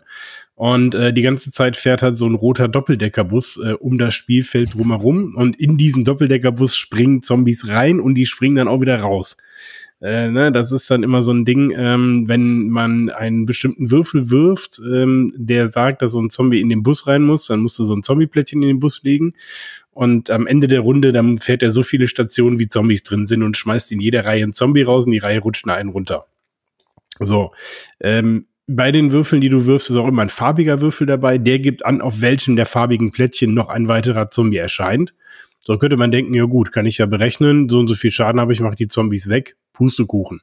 Weil wenn du die Zombies umdrehst, dann gibt es nämlich auch noch verschiedene. Es gibt die einfachen Beißer, die brauchen einen Schaden. Und dann gibt es die Jungs, die so ein bisschen kräftiger sind, die brauchen mindestens zwei Treffer. Und wenn die dann auch noch in äh, Minzsoße getränkt sind, dann erscheint genau auf dem Feld, wo du den Zombie gekillt hast, direkt wieder neuer, weil die alle auf Minzsoße stehen. Und dann kommt er, äh, also du machst einen weg und es kommt direkt wieder neuer auf das Plättchen drauf. Und es ist halt einfach so ein saulustiges Spiel und du lässt dich die ganze Zeit selber kaputt, wenn man auch die Flufftexte so ein bisschen liest. Zum Beispiel die Minzzombies kannst du mit der Teekanne sofort killen, weil die waschen die Minzsoße ab. Der Tee ne, in der Kanne. Klar. ist also wirklich, äh, ja, also man darf das Spiel nicht zu ernst nehmen. Das hatte ich auch, glaube ich, schon mal gesagt. Das ist halt echt so ein, so ein Spiel, wenn du da mit Strategie rangehst, dann sagst du, ja, ist ja nur Glück hier. Das ist so ein Ding, das spielst du an einem Abend mit einem lecker Bierchen in der Hand, irgendwie ein schönes Guinness oder ein Kilkenny oder irgendwie sowas. Und dann zockst du äh, Pints of Blood und dann hast du richtig Spaß mit denen. Äh, ich habe das damals auch mit äh, zu viert schon gespielt und zu viert ist es einfach gigantisch gut, weil ich die ganze Zeit nur kaputt lass. Also, wenn er halt auch so ein bisschen, jetzt, jetzt knüppel ich dem mit der Tageszeitung einen über und ich werf den Dartpfeil in den Kopf rein und aber aufgrund der Thematik ab 14 und es dauert auch ein Weilchen. Ne? Also dreiviertel Stündchen muss man da schon anberaumen. Okay, aber, aber witziges Ding. Wenn man eine lustige Zeit über hat, ist doch schön. Boah, ey, das war aber Punktlandung. ähm, kann man es solo spielen? Das kann man solo spielen, ja. Jetzt hört er gar nicht mehr auf zu piesen. Nee, geil. Was? Das ist, glaube ich, der Alarm, dass ich zu lang gebraucht habe, aber der, der ist ganz schön lang, der Alarm. Dirk kriegt den nicht mehr ausgeschaltet. Ähm, Achso, nee, warte mal, so. Ihr hört das gar nicht, ne? Das nee, war mein Timer, der die ganze Zeit pimmelt. Weil ich mir einen Timer gestellt habe wegen der Zeit. Aber ah, wie geil ist das denn? Ich dachte, ihr hört das die ganze Zeit, dass die ganze Zeit piepst. Ich denke so, hä, was ist das denn? Okay, ja, gut. Gehört. Aber Hauptsache, es hat bei dir gepiepst. Ich hatte, ich hatte einen Vogel. Also ich habe einen Vogel. Ich habe einen Pieps im Ohr. Nee, du kannst es solo spielen, weil vom Prinzip her ist es eigentlich egal, ob jemand anderes jetzt sagt, ich stell die dahin oder du entscheidest dich eben zweimal, wo du die Figürchen hinstellst, ne, wo du dann kämpfst. Ja, ähm, genau, das ähm, ist locker solo spielbar direkt auf meiner Liste gelandet. Ja, das ist auch super modular schnell aufbaubar. Ne? Also es sind vier Teile, die du ineinander puzzelst und dann fährt eben außenrum dieser Bus. Und äh, genau, da gibt's dann noch die Telefonzelle, wo dann noch äh, weitere Verstärkung quasi ist. Die kannst du dann irgendwie zwischendrin nochmal kriegen. Und ähm, dann die toten Zombies werden alle auf so eine Telefonzelle geschmissen und am Ende guckst du dann, wie viele Zombies du gekillt hast und für eine bestimmte Anzahl kannst du dann eine bestimmte Anzahl an Karten wegmachen, weil am Ende, ach so, das habe ich ganz vergessen, am Ende ist es auch noch komplett zufällig, wer gewinnt. Also selbst wenn du es schaffst, diesen Aktionskartenstapel durchzuziehen bis zum Schluss, dann gibt's den letzten Bereich und da wird die Finalkarte reingemischt und dann kann es sein, dass da sowas steht wie, es gewinnt der mit dem wenigsten Leben oder mit dem meisten Leben oder der, der äh, es schafft, äh, ein Taxi zu nehmen oder sowas. Also es ist also wirklich kein, kein komplett ernst gemeintes Spiel, wo du strategisch rangehst, sondern äh, ein, eine andere Art Partyspiel, würde ich sagen. Sehr cool. Ja, ähm, geht's zombie-mäßig, oder zumindest übernatürlich geht's bei dir doch auch weiter, Lars, oder? Ja, so ein bisschen in die Richtung, genau. Ähm, wir haben The Hunger gespielt. Und in The Hunger spielen wir ähm, Vampire. Das ist ein Spiel von Richard Garfield, by the way. Deswegen habe ich es einfach blind gekauft. Ähm, ja, wir spielen Vampire und es ist so, es gibt eine Nacht äh, im Jahr, in der die Vampire ähm, ganz dolle es treiben und nach draußen gehen, Leute beißen ähm, und so weiter. Und ist es auch so. Man läuft auf verschiedenen Wegen, man äh, sammelt Schätze und die Schätze geben Siegpunkte und man baut ein Deck, was einem praktisch die Möglichkeiten gibt. Ähm, man würfelt allerdings auch ein bisschen äh, und das Spiel hat eine tatsächlich begrenzte Rundenzahl von Anfang an. Ähm, ich glaube 14 oder 15 sind es. Und äh, es ist so, die Vampire kommen aus ihrem Schloss raus und ähm, sie laufen dann ins Land hinein. Ähm, man kann bis zum Ende laufen und dann äh, kann man auf so einem auf so einem heiligen oder unheiligen Platz äh, eine Rose ergattern, die einem nochmal richtig viele ähm, Spezialeigenschaften gibt. Aber man muss vor Ablauf der Zeit auch wieder im Schloss drin sein mit möglichst den meisten Siegpunkten. Und wer jetzt das Gefühl hat, das klingt wie Klonk, liegt damit nicht ganz falsch. Denn das ist so die einzige Ausnahme. Also ich werde mir Klonk nicht kaufen, weil ich The Hunger habe. Und weil die Spiele im Prinzip relativ gleich sind. Ähm, es, ja, also es sind halt ein paar Unterschiede da, äh, zum Beispiel eben diese festgelegte Rundenzahl, die das Spiel geht. Aber auch da gibt es so diesen ähm, halbsicheren Bereich. Ja, in Klonk ist es ja auch so, wenn man in einem bestimmten Bereich des Schlosses sich befindet, wenn das Spiel endet, dann ist es nicht ganz so schlimm. So, und da ist das da auch, äh, wenn man, ich glaube, auf dem Friedhof ist und das Spiel endet und man ist noch nicht ganz im Schloss, dann kriegt man halt ein paar Punkte abgezogen, aber man kann seine Siegpunkte trotzdem werten. Ja, und mehr gibt's eigentlich gar nicht dazu zu sagen. Es ist halt sehr ähnlich wie Klonk und auch deswegen relativ gut. Und kann ich auch ich empfehlen. Ich habe es gerade mal geguckt, es ist ja für zwei bis sechs Spieler, äh, Spielende Stimmt. und mit ach, und mit 28 Euro. Also, äh, weil wir, ich bin über Berlin an Klong, weil es ja so gut sein soll, aber wenn du mir jetzt sagst, das ist so ähnlich und geht aber mit mehr als vier Spielenden, klingt schon spannend. Ja. Jetzt wäre die Frage, warum, ähm, meinst du, es ist, weil es mit 7,1 ist ja nicht so super hoch äh, bewertet und Klong ist, glaube ich, äh, ja ziemlich gut bewertet bei BGG. Ich gucke mal gerade nach, was das ist. Das ist äh, mit 7,8. Ähm, ist es vielleicht sowas, weil die Leute sagen, oh, ich, die kennen alle Klonk äh, und sagen dann, oh nee, das ist mir zu ähnlich. Und du hattest jetzt das Glück, sozusagen es andersrum kennengelernt zu haben? Ähm, ja, ich habe ja auch zuerst Clone kennengelernt. Ah, okay. Aber ich hatte The Hunger schon gekauft. Ah, sehr gut. Äh, deswegen, das war sehr lustig, weil wir so an zwei aufeinanderfolgenden Wochenenden, das eine erstmal Klonk und dann am nächsten Wochenende The Hunger. Und ähm, ich saß dann da so, hä? Das ist ja, das ist Moment. ähm, ich könnte mir vorstellen, dass The Clonk gibt es ja schon viel länger. Ja. Also Clonk gibt es ja schon viel länger als The Hunger.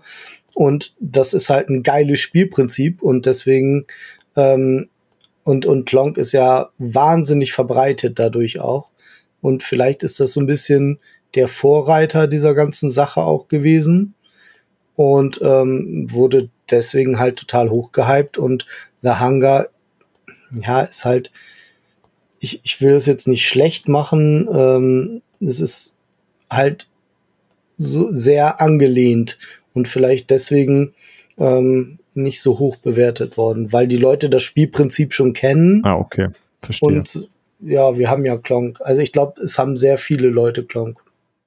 Ja, das kann gut sein. Ja, wenn du sagst, du äh, bei dir bleibt der Hangar, du brauchst Klonk jetzt nicht noch, das ist ja schon äh, eine, eine wertvolle Aussage, finde ich.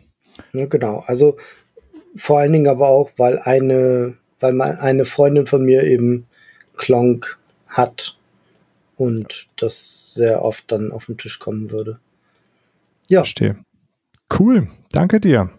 Und dann, Dennis, dein nächster Pick? Ja, mein nächster Pick. Äh, wir hatten äh, Besuch von äh, zwei ganz lieben Herren aus Köln bei uns hier zu Hause in Siegen. Und zwar waren der Chris und der Stefan von Ornament Games da und haben ihren Prototypen mitgebracht, der lange Zeit noch keinen richtigen Namen hat, aber jetzt wissen wir, es wird Chronofall at the End of Space and Time sein. Und äh, erstmal, wenn man sich das anschaut, ist das augenfälligste ist das Spielbrett, was halt ich so noch nie gesehen habe. Das ist eine 20 auf 20er Raute. Und es geht darum, dass wir als Menschen ähm, das ähm, ja den, den, den, die, die, Reise durch den Weltraum äh, gelernt haben und dadurch entstehen Rifts und diese Rifts äh, bedrohen halt äh, ja äh, Raum und Zeit und äh, wir müssen sie verhindern. Das ist kooperativ. Es ist ein Prinzip ein Pickup-and-Deliver-Spiel, aber ähm, es ist schon ähm, sehr knackig, weil ähm, wir ähm, diese Rifts uns immer bedrohen, uns den, den Weg abschneiden zu den Exoplaneten, wo wir hin müssen, um ähm, Ressourcen aufzusammeln, um dann den Protektor fertig zu machen, der uns dann doch noch als Menschheit überleben lässt. Ähm, ja, das, äh, wir spielen Reihe um, wir bewegen unsere Schiffe, wir bewegen die Transporter und ähm, dann gibt's noch eine Chronomatrix, die quasi uns in die Zukunft blicken lässt und äh, wir sehen Ereignisse, die auf uns zukommen und wir können das erforschen, dass wir weiter in die Zukunft gucken können und ähm, können auch äh, Ereignisse in, aus der Zukunft tauschen mit Ereignissen, die ein bisschen davor oder danach sind. Das ist äh, sehr cool ähm, und hat sich sehr cool entwickelt, das Spiel. Ähm, sehr spannend, ähm, geht so rund anderthalb Stunden für eine Partie. Und was halt auch sehr spannend ist, oder was ich sehr cool finde, ist am Anfang würfelt hat mit, mit, mit 2W20 und zwischendurch auch immer wieder, um diese Rifts zu platzieren. Und allein diese Optik von diesem Spielbrett ist halt einfach sehr, sehr, sehr cool. Ähm, diese Raute und ähm, dazu kommt, dass man echt gut vorplanen muss und trotzdem ist das Spiel die ganze Zeit so, dass es einen unter Druck setzt, dass es, ähm, dass man die ganze Zeit äh, kämpft drum, okay, ähm, wie können wir jetzt noch irgendwie das retten? Ähm, dann passiert es auch, dass, äh, dass ein, entweder ist ein Transporter abgeschnitten und äh, wir kommen da nicht, äh, nicht weiter, müssen diesen Umweg fliegen oder kommen überhaupt nicht mehr da weiter, müssen erstmal diese Rifts wegräumen. Ähm, dann kann es auch passieren, dass unsere Sparks, äh, die Raumschiffe, die wir steuern, die haben auch alle Spezialfähigkeiten, ähm, die sie nutzen können äh, dass die eingeschlossen sind. Äh, wir müssen sowieso es schaffen, äh, zwei Exoplaneten sind am Anfang äh, erstmal verschlossen, die müssen wir sowieso erstmal erreichen, das erste Mal. Das ist insgesamt alles äh, sehr spannend zusammen. Plus ähm, die beiden ähm, haben sich halt Hilfe von ähm, der Uni Bonn, glaube ich, geholt und da vom physikalischen Stu äh, Stuhl. Die ähm, haben da Leute, die ihnen Flufftexte so ein bisschen schreiben und ähm, ja, das ist äh, insgesamt sehr gelungen und äh, ich freue mich, wenn das äh, rauskommt, das Spiel. Ähm, und freue mich aber auch, dass ich jetzt gerade einen Prototypen da habe und das noch weiterspielen kann. Also es ist wirklich, ähm, da haben die jetzt fünf Jahre, glaube ich, dran äh, gearbeitet, die beiden. Und ähm, ja, ich, äh, also ihr könnt es in Berlin testen, auf der BerlinCon, da weiß ich, dass sie da sein werden und die freuen sich, wenn ihr vorbeikommt. Ich werde bestimmt auch mal da sein, weil wir in Berlin sind und auch mal so zwei, drei Stündchen da am Stand mit rumhängen ja, ein Blick darauf lohnt sich definitiv. Das wird ein, äh, wird ein schönes Ding. Ja. Plus halt, äh, die äh, Ornament Games lässt halt europäisch ähm, produzieren. Das heißt, äh, nachhaltig äh, wird versucht, äh, darauf zu achten, dass es eine gute Qualität hat. Ähm, von daher ist es nicht äh, eine, leider las keine Miniaturen-Schlacht. Äh, ja, ähm, fällt mir jetzt gerade so die Frage ein, weißt du, was kosten wird, weil nachhaltig produziert und in Europa ist nicht billig. Ne? Aber wenn du siehst, wenn du siehst, äh, Baumeister von Köln haben sie ja auch so produzieren lassen, äh, nur mit, ne, also auch alles äh, in, in Deutschland sogar produzieren lassen, das Ding komplett in Deutschland. Ähm, und das war jetzt auch nicht überteuert. Okay. Also, nee. das ist, cool. äh, ich, ich weiß nicht, wie ja, sie es hinkriegen, aber äh, die kriegen da immer echt vernünftige Preise, finde ich hin. Auch äh, Influencer ist ja jetzt auch kein Spiel, wo du dich überhebst dran. Ähm, ja. Ja, und sie gehen halt also, einfach bewusst auch Kompromisse ein. Ne? Und also es werden einfach Entscheidungen mit dem Hinter, äh, Hintergedanken, ne? dass es irgendwie bezahlbar sein muss, trotzdem nachhaltig produziert irgendwie äh, und hier in, in unmittelbarer Nähe. Das ist schon ganz cool. Und sie machen sich Gedanken darüber, dass es auch für Leute, die ja. Farben nicht gut unterscheiden können, schön zu äh, erkennen ist. Finde ich sehr gut. Okay, Cool. Ja. Also es wird, wird wahrscheinlich im, ich denke mal, in einem normalen Preissegment sein, wie viele andere Spiele auch sind. Ja, wie so ein Mehr weiß ich da auch nicht so Genau, wie, genau, wird auf jeden Fall, sag mal, gehobeneres Kennerspielniveau ist mhm. das. Und ähm, ja, ist, glaube ich, auch sehr gut solo spielbar. Ähm, hat aber tatsächlich auch ähm, bei uns bisher gut funktioniert, obwohl ich es schon öfters gespielt habe, wenn ich mit meiner Frau und, ähm, und ihrer Trauzeugin oder so spiele, dass es, ähm, dass es nicht so dieses Alpha-Leader-Problem so sehr hat. Könnte es geben, okay, aber ähm, das äh, ist nicht so, ähm, ja, so dramatisch. Ja. Ja, gut, das ist ein allgemeines Problem von äh, kooperativen Spielen. Ähm, da haben wir ja schon oft drüber gesprochen, dass äh, das nachhaltig auszu, äh, auszuhebeln, ist äh, nicht ganz so einfach. Und ja, Spirit Island macht das einfach durch enorme Komplexität äh, beispielsweise. Und das muss es ja nicht immer sein. Gut, ja, wir sind auf jeden Fall gespannt und drücken auf jeden Fall an der Stelle weiter in die Daumen, dass das äh, alles gut über die Bühne geht. Ja, ist auch so ein bisschen Herzensprojekt. Definitiv, definitiv. Uh, Patrick, was gab es bei dir noch? Auch was, was noch nicht im Handel verfügbar ist, habe ich gehört? Richtig, äh, bei mir gab es auch einen Prototypen äh, den ist von keinem Verlag da draußen. Das ist tatsächlich ein zweites, ein zweites Spiel, welches von aus meinem eigenen Kopfe äh, entstanden ist. Der Arbeitstitel ist noch Up and Down. Äh, ich bin mal von dem Horrorspielen weg und habe jetzt ein kleines Kartenspiel äh, mir zusammengebastelt. Ähm, genau, Up and Down ist der Titel ist ein kooperatives Kartenspiel, in dem wir quasi 60 Karten haben und die müssen wir alle versuchen auf einen Ablagestapel zu legen.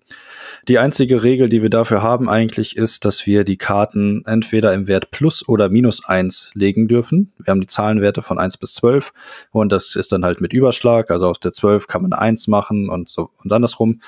Und ähm, es gibt die vier Standardfarben, äh, die es eigentlich so in jedem Fall gibt. Derzeit ist noch ein Tierthema drüber. Ähm, da haben wir dann die Esel, äh, die können zum Beispiel, weil sie der träge sind, die Zahlenwerte auch senken in dem Moment, wo ich sie ausspiele, und zwar um den Wert von drei. Also eine fünf wird dann zur zwei zum Beispiel in dem Moment, wo ich sie ausspiele. Also habe ich quasi vier Zahlen, auf die ich nutzen kann, um diese eine Karte spielen zu können.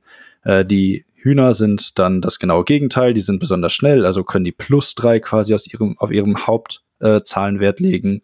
Äh, dann haben wir noch Hunde dabei. De, die sind rot in dem Fall und die können immer auf jede rote Karte gespielt werden, egal wie der Zahlenwert ist. Äh, und dann haben wir noch die blauen Karten, das sind die Katzen, die können quasi immer auf die gleiche Zahl, was sonst ja nicht erlaubt ist, auch nochmal gelegt werden. Also eine 10 kann auf eine andere 10 gelegt werden, wenn ich halt eben diese Katzen habe. Und dann gibt es immer noch eine Zusatz, äh, ein Zusatzkartenset, ähm, welch, da welches dann immer austauschen kann, um das Spiel überhaupt so ein bisschen äh, variabler zu machen.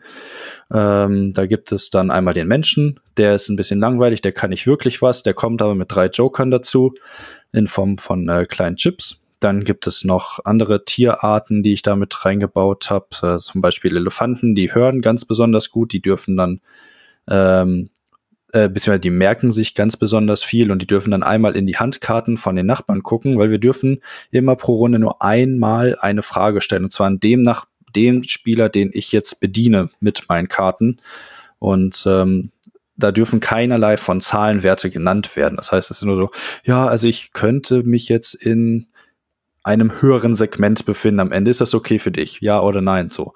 Äh, und dann sagt der andere ja und dann spielst halt zu viel, da hast du halt Pech gehabt, aber wenn du den Elefanten vorher mal irgendwo ausgespielt hast, dann kannst du noch mal kurz reinlauschen und gucken, ja, das könnte doch passen, was ich dir jetzt hier hinlege. Dann äh, soll dann noch ähm, zum Beispiel ein Hase reinkommen, der darf dann mehr Fragen stellen als normal, äh, weil der halt so ganz besonders hohe Lauscher, große Lauscher hat, ne? Und ähm, und so weiter. Das äh, finde ich, kommt bisher sehr, sehr gut an. Wir haben so viele Versuche quasi zu scheitern, wie es äh, Menschen gibt, die mitspielen, zwei bis sechs Spieler im Endeffekt.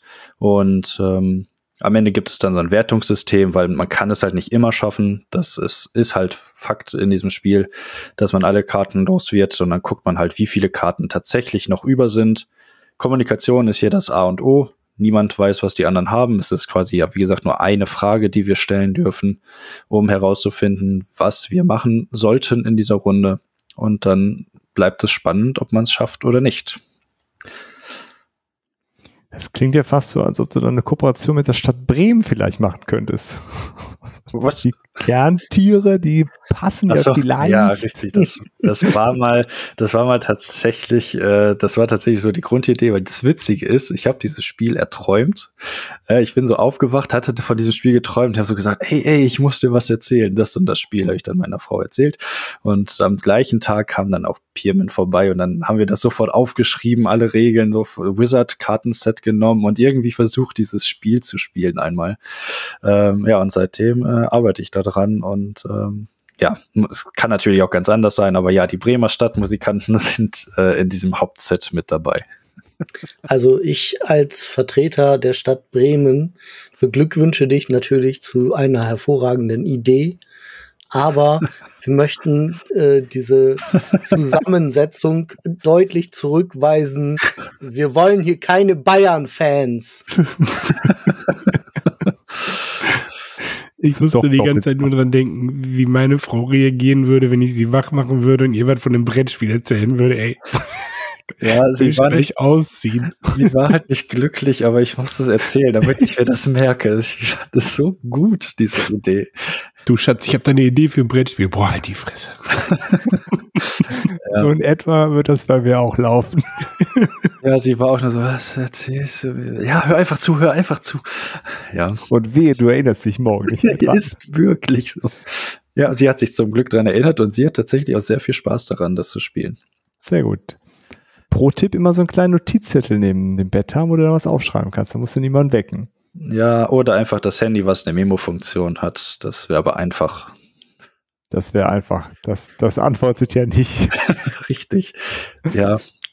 Sehr schön. Ich drücke dir die Daumen, dass das, äh, ja, vielleicht ist das ja auch äh, einfacher, damit einen Einstieg irgendwo bei einem Verlag zu kriegen. Ähm. Ich habe Village of Demons ist jetzt tatsächlich beim Verlag und äh, wird gerade Test gespielt. Und okay. wenn je nachdem, was die sagen. Ähm, ich habe in jedem Fall aber noch einen zweiten Verlag, der will sich auch mit mir zusammensetzen und das Spiel spielen. Ähm, insgeheim, darf ich jetzt nicht zu laut sagen, hoffe ich ja, dass, äh, dass er schnell wird, damit ich das im zweiten Verlag äh, zeigen kann, weil auf, mit dem habe ich schon echt Bock, da zusammenzuarbeiten. Und so wie die reagiert haben auf den Pitch und alles, das scheint äh, so, als würde das sehr gut zusammenpassen. Sehr cool. Da sind wir also gespannt. Ähm, da kommt dann hoffentlich bald noch viel mehr von dir, Patrick. Ja, hoffe ich auch. Haben wir endlich einen Spieleautor in unseren Kreisen hier, der etwas veröffentlicht hat. Lars, du musst dann auch mal zusehen. Ja, das stimmt. Äh, damit dieser Kreis größer wird. Ja. Gut, ähm, dann ja, up und down. Ich bin gespannt, Patrick. Cool. Ähm, bei mir, äh, wir haben ja Anfang des Jahres, habe ich ja gesagt, wir spielen dieses Jahr alle Spiele in der Sammlung. Ähm, wir sind auch gut dabei. Wir haben jetzt die 80 Prozent geknackt endlich. Ähm, ganz cool. Und äh, wenn wir alles spielen wollen, müssen wir natürlich auch äh, Jotel auch spielen. Äh, Gloomhaven steht ja bei uns auch. Ich hatte das ja schon ein paar Mal erzählt, äh, als es auch um Gloomhaven ging. Das hatte ich schon mal angespielt. Da war es so thematisch vielleicht noch ein bisschen, äh, bisschen zu früh. Aber jetzt haben wir es nochmal rausgeholt. Äh, die Jungs haben das auch selber äh, sich, äh, sich ausgesucht, dass sie es jetzt zocken wollten. Ja, und jetzt steht es jetzt hier seit dem Wochenende und wir äh, zocken fleißig Gloomhaven. Ähm, ja, gibt's glaube ich, gar nicht mehr allzu viel zu, zu sagen. Ähm, ist es für, für mich jetzt persönlich sehr angenehm, dass es dieses Szenariobuch dazu gibt und äh, ja, das einfach relativ schnell aufgebaut ist. Ähm, insgesamt ja, ich stimme dir zu, Dennis. Also, also gerade bei Jotel finde ich, ist die, die Story nicht mal albern, die ist einfach dünn und blutgetränkt im wahrsten Sinne des Wortes. Ähm, jedes Mal, wenn ich da so ein, was daraus vorlese, denke ich, es ist einfach unnötig. Es hätte auch, also es ist so zwängt sich so auf Hauptsache, es ist alles voller Blut und eklig und fies äh, und möchte so ein bisschen äh, Diablo sein, aber ist halt äh, nicht so geil wie Diablo, ähm, was die Story angeht. Aber der Dennis möchte sich direkt dazu äußern. Ja, das ist bei äh, Frosthaven tatsächlich äh, komplett anders. Das haben sie da im Prinzip sehr, sehr, sehr zurückgefahren. Ja, das ist schön. Also das ist so im Grunde der größte Kritikpunkt, den ich an diesem äh, die Prangen des Löwen habe, dass die Story einfach, also es ist völlig absurd. Ich finde das auch nicht witzig. Äh, also bisher sind mir noch keine witzigen Momente darüber gekommen. Es ist total flach und äh, ja, auf Gedeih und Verderb irgendwie auf äh, ja einfach Gore aus. Und das bringt dem Spiel weder äh, mehr, also es hätte einfach ein bisschen zwei, drei Stufen zurückgedreht werden können, wäre genauso cool äh, von einem Erlebnis, weil das da durchrennen und sich absprechen und diese Karten ausspielen und gucken, wie man diese Effekte zusammenkriegt. Äh, ist halt lustig, ne? Und man hat diese Stufenaufstiege zwischendurch, äh, man kann sich Kram kaufen, ähm, alles cool, nur das Thema ist für mich einfach völlig, äh, völlig drüber. Ähm, was ich auch einfach äh, so, so aufgesetzt finde, dieses, man darf ja nicht miteinander reden, was man für Karten hat, man darf sich ja das Geld nicht teilen. Spielen wir einfach nicht so, finde ich einfach lächerlich, dass es drin steht. Ich weiß auch ja. gar nicht, was man sich dabei gedacht hat. Es ist auf der Verpackung steht voll kooperatives Spiel drauf. Und das ist doch das Coole. Ich, ich bin doch eine Gruppe. Es wird angegeben, ihr seid gerade bei äh, Die Pranken des Löwen, ihr seid so eine eingeschworene Söldnertruppe, die da rumzieht. Und dann teilen wir uns die Kohle nicht und sprechen uns nicht ab und haben verdeckte Ziele. Das ist irgendwie Quatsch. Also wir spielen mit äh, offenen Kampfzielen und ähm, wir gucken auch, dass die einigermaßen gerade da, da, dazu passen, wo wir auch mal Bock hat. Ähm, wir sprechen die Karten ab und wir teilen auch die Kohle. So einfach ist das.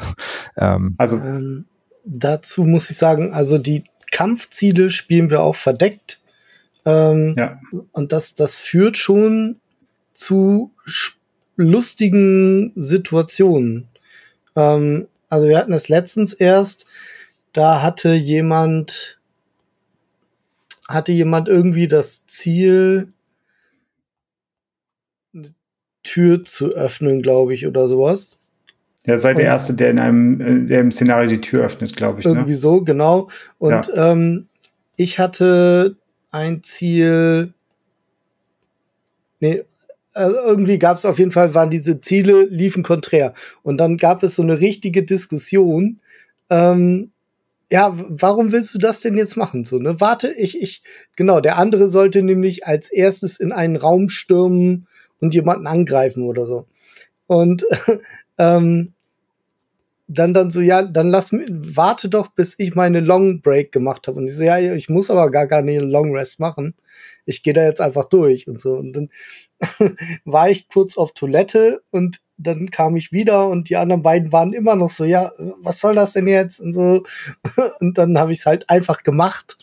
Und ähm, hinterher war es dann schon lustig, als man das dann aufgelöst hat. So. Ja. Ja, ich muss auch sagen, die, die, die, die Quests haben wir auch immer so, das haben wir quasi immer so storytechnisch verkauft, wie der hat sich halt, das sind halt alle Söldner, der hat sich halt auf dem Weg noch am schwarzen Brett noch einen Auftrag eingesackt und hat gesagt, ach, den nehme ich nochmal mit, ne, weil sind ja alle geldgeil. Und äh, das fand ich aber auch, hat auch immer dazu geführt, so dieses alleine der, der Klassiker, du musst am Ende mindestens fünf Münzen haben. Ja, dann rennst du halt am Ende irgendwie, nee, lass den nochmal stehen, lass den nochmal leben. Ich muss nochmal gerade ans ganz andere Ende vom Spielbrett und diese Münze holen. Ich hoffe, ich komme auch wieder raus. aber, aber ich meine, es steht auch in den Regeln drin, wenn du offen spielst, dass die Aktion abspricht, dann erhöhst du halt einfach die Schwierigkeit. Na, das, dann äh, geht es ja eine, eine, Stufe hoch mit dem, mit dem Schwierigkeitsding und dann ist es ja, also beim großen Gloomhaven steht es ja sogar so im Regelwerk drin. Wenn du dich absprechen willst, kannst du machen. Er hat das eben so gesagt, dass man ja im Gefecht ist und im Gefecht keine Zeit hat, immer alles abzusprechen und deswegen reagiert man einfach und deswegen wissen die Charaktere quasi nicht, was sie jetzt machen, weil sie das ja alles sehr schnell tun und jeder so für sich so ein bisschen. Ja. Wir haben das so gemacht, als ich, wenn du Solo spielst, äh, ich habe ja. Äh, ähm, Hast du es auch abgesprochen? Nee, genau, ich habe Kranken des Löwen, wenn der Solo steht, dann steht der drin, da musst du die Schwierigkeitsstufe gleich um eins erhöhen, weil du ja genau weißt, was du machst und dann kannst du deine Züge ja viel mehr aufeinander aufbauen, als zu sagen, ja, ich bin so mittelfrüh dran bis bis spät, aber bei jeder Gloomhaven-Gruppe, glaube ich, wenn die lange Zeit gespielt haben, dann hat man schon so Synonyme für, ja, meine mittelspäte Karte. Ah ja, okay, das war dann irgendwie eine 30er-Initiative oder sowas, ne? Das weiß man dann irgendwann. Ja, also genau, das denke ich nämlich auch, dass sich das irgendwann einspielt. Und äh, wir, wir quatschen auch jetzt nicht äh, alles komplett durch, aber ist ja. für mich halt irgendwie ich sehe da keinen Mehrwert spielerisch drin. Äh, es, es führt äh, und dieses, äh, dieses Rollenspiel kommt für mich auch nicht so richtig raus. Es ist halt, ne, wie eben schon mal gesagt, es ist so ein Puzzle, was da irgendwie bei lebt. Und ja, klar, der, ne, die Sprengmeisterin, die bombt die Sachen weg äh, und die, die leere Hüterin, die ist so ein bisschen im Hintergrund, also so ein bisschen die, die Charaktere kommen da schon raus, aber ist jetzt für uns kein, also wir haben ja auch nochmal hier gesessen und meinen, das ist noch nicht mal Methadon für äh, die DSA-Runde natürlich. Ne? Also das wird einfach so runtergespielt und wir spielen das offen und den Schwierigkeitsgrad haben wir jetzt auch noch nicht, äh, nicht angehoben. Äh, ja, diese verdeckten Ziele in dem großen Gloomhaven kann das dann nochmal anders sein, aber äh, das, das nervt mich dann zu sehr bei so einem Spiel. Ich will nicht konträre Ziele haben, die sich da widersprechen. Wir arbeiten da zusammen und dann ist gut. Dann spiele ich ja. Nemesis, fertig. Ja, das, das ist, also wir spielen wir spielen so ähnlich, wir teilen auch das Geld, das sehen wir auch als unsinnig an, beziehungsweise so, ah, ich muss mir das kaufen, ja, dann nimm dir halt hier von mir das Geld und so weiter. Es geht ja darum, dass die Gruppe stärker ist. Ähm, mit den Kampfzielen machen wir es auch so, dass wir die verdeckt lassen und leben halt einfach damit, dass es dann halt vielleicht auch Konträre gibt, aber dann ist das halt einfach so. Es geht ja auch nur um diese Checkmarks, die man dann bekommt. Also äh, ich habe jetzt noch nicht erlebt, dass es so häufig vorkommt und dann kann man es auch so ruhig machen. Also dass das so konträr ist und beide das nicht erreichen können oder erreichen können und dass das genau wichtige Checkmark war, was man jetzt gerade eben brauchte. Also von daher.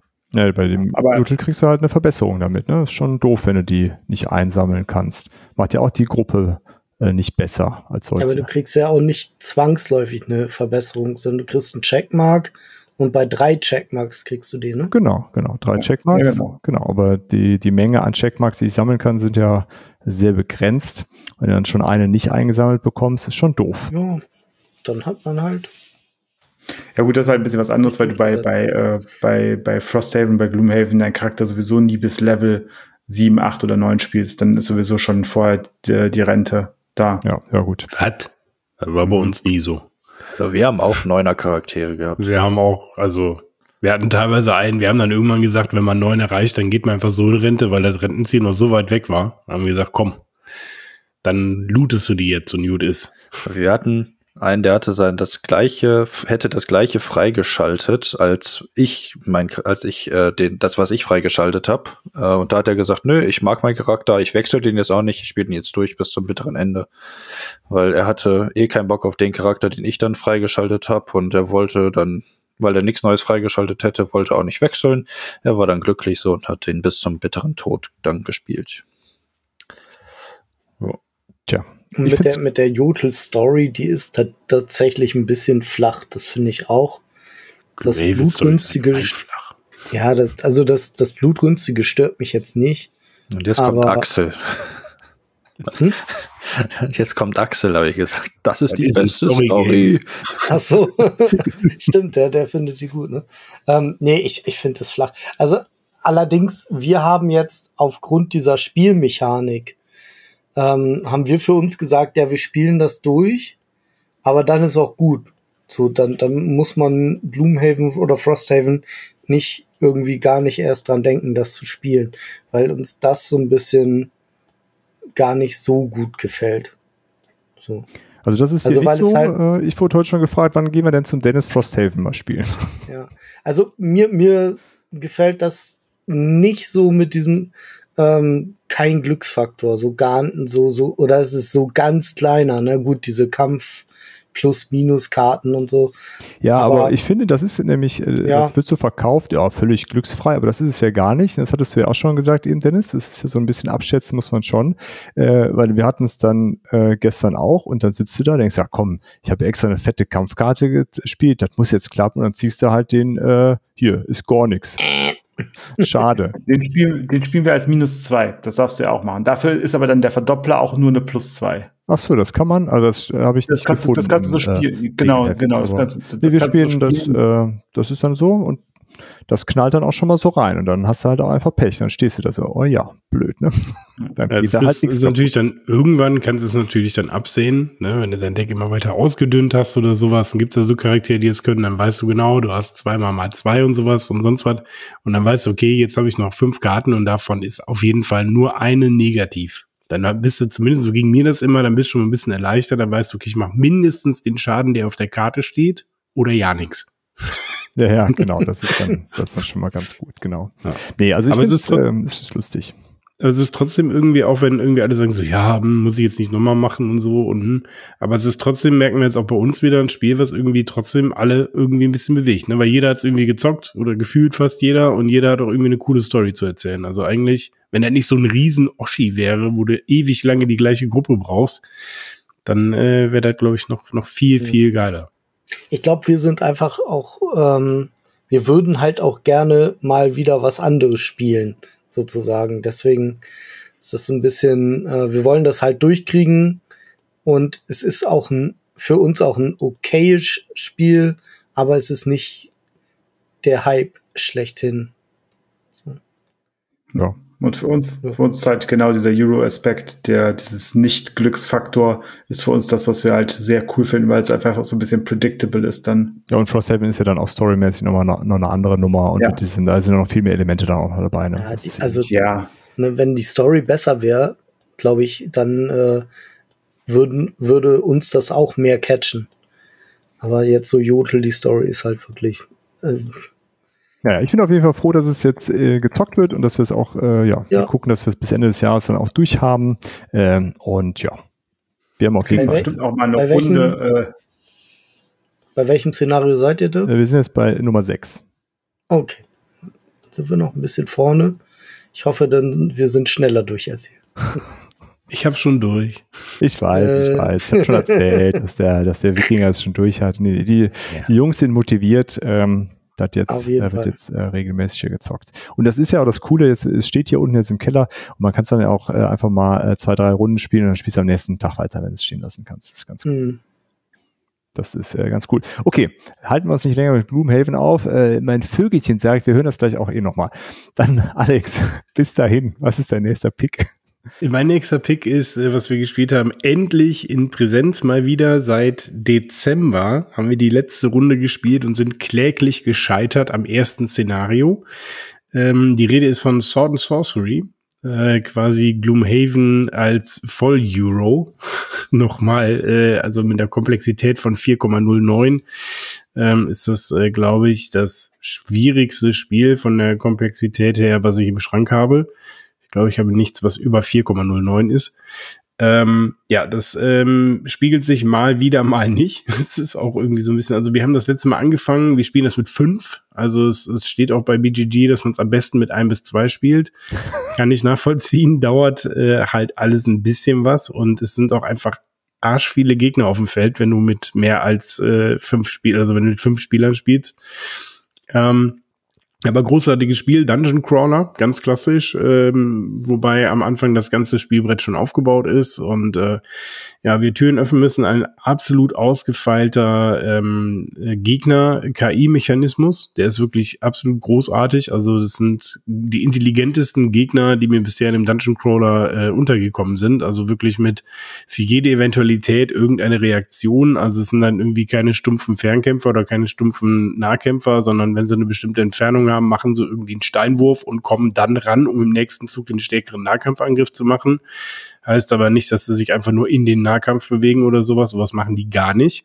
Es sei denn, sie sind wirklich komplett außer Reichweite, aber das ist auf diesem kleinen Feld eher ungewöhnlich.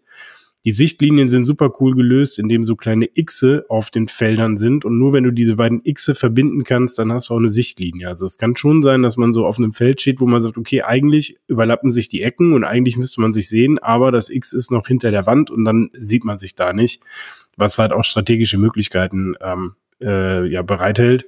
Vom Prinzip her ist es so, äh, von der Story her, wir sind ähm, verlorene Seelen von Kriegern, und äh, werden zurück auf die Erde geholt, weil irgendwie alles kaputt geht und ganz viele äh, Monster auf die Erde kommen. Und äh, wir werden dann durch einen Seelenstein, äh, durch einen Altar wiederbelebt und finden uns äh, im ersten Szenario in einer alten Kathedrale wieder. Ja, und die wird halt gestürmt von allerlei Kropfzeug, ne? so von Wegelagerern, von Orks, äh, und so weiter. Und wir müssen uns dann da einmal durchmetzeln und versuchen halt äh, erstmal im ersten Szenario dann aus dieser äh, Kathedrale heil wieder rauszukommen.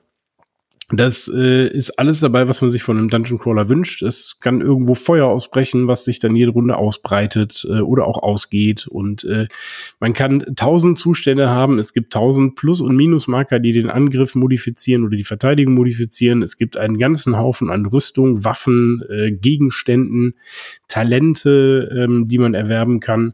Man hat äh, Fähigkeiten, was ich ziemlich cool finde, die eine Cooldown-Zeit immer haben. Das heißt, du äh, setzt die Fähigkeit ein und dann drehst du die Karte um und da sind dann so äh, Sanduhren drauf. Und dann kannst du die jede Runde, wenn die Runde vorbei ist, um eine Sanduhr weiter drehen. Es sei denn, die hat nur eine Sanduhr drauf, dann kannst du sie direkt in der nächsten Runde wieder, verwehrt, äh, wieder äh, verwenden. Ganz, ganz großer Minuspunkt äh, bei diesem Spiel ist leider das Material. Ähm, die Miniaturen sind eine Katastrophe. Ähm, die äh, sind wirklich, ich weiß nicht, äh, von 2017, da hat man auf jeden Fall auch schon bessere Miniaturen produziert. Also so dieser Klassiker, so alle Schwerter sind irgendwie verbogen und krumm und dann fängst du an mit dem Föhn dran zu gehen, um die wieder gerade zu machen und so ein Mist.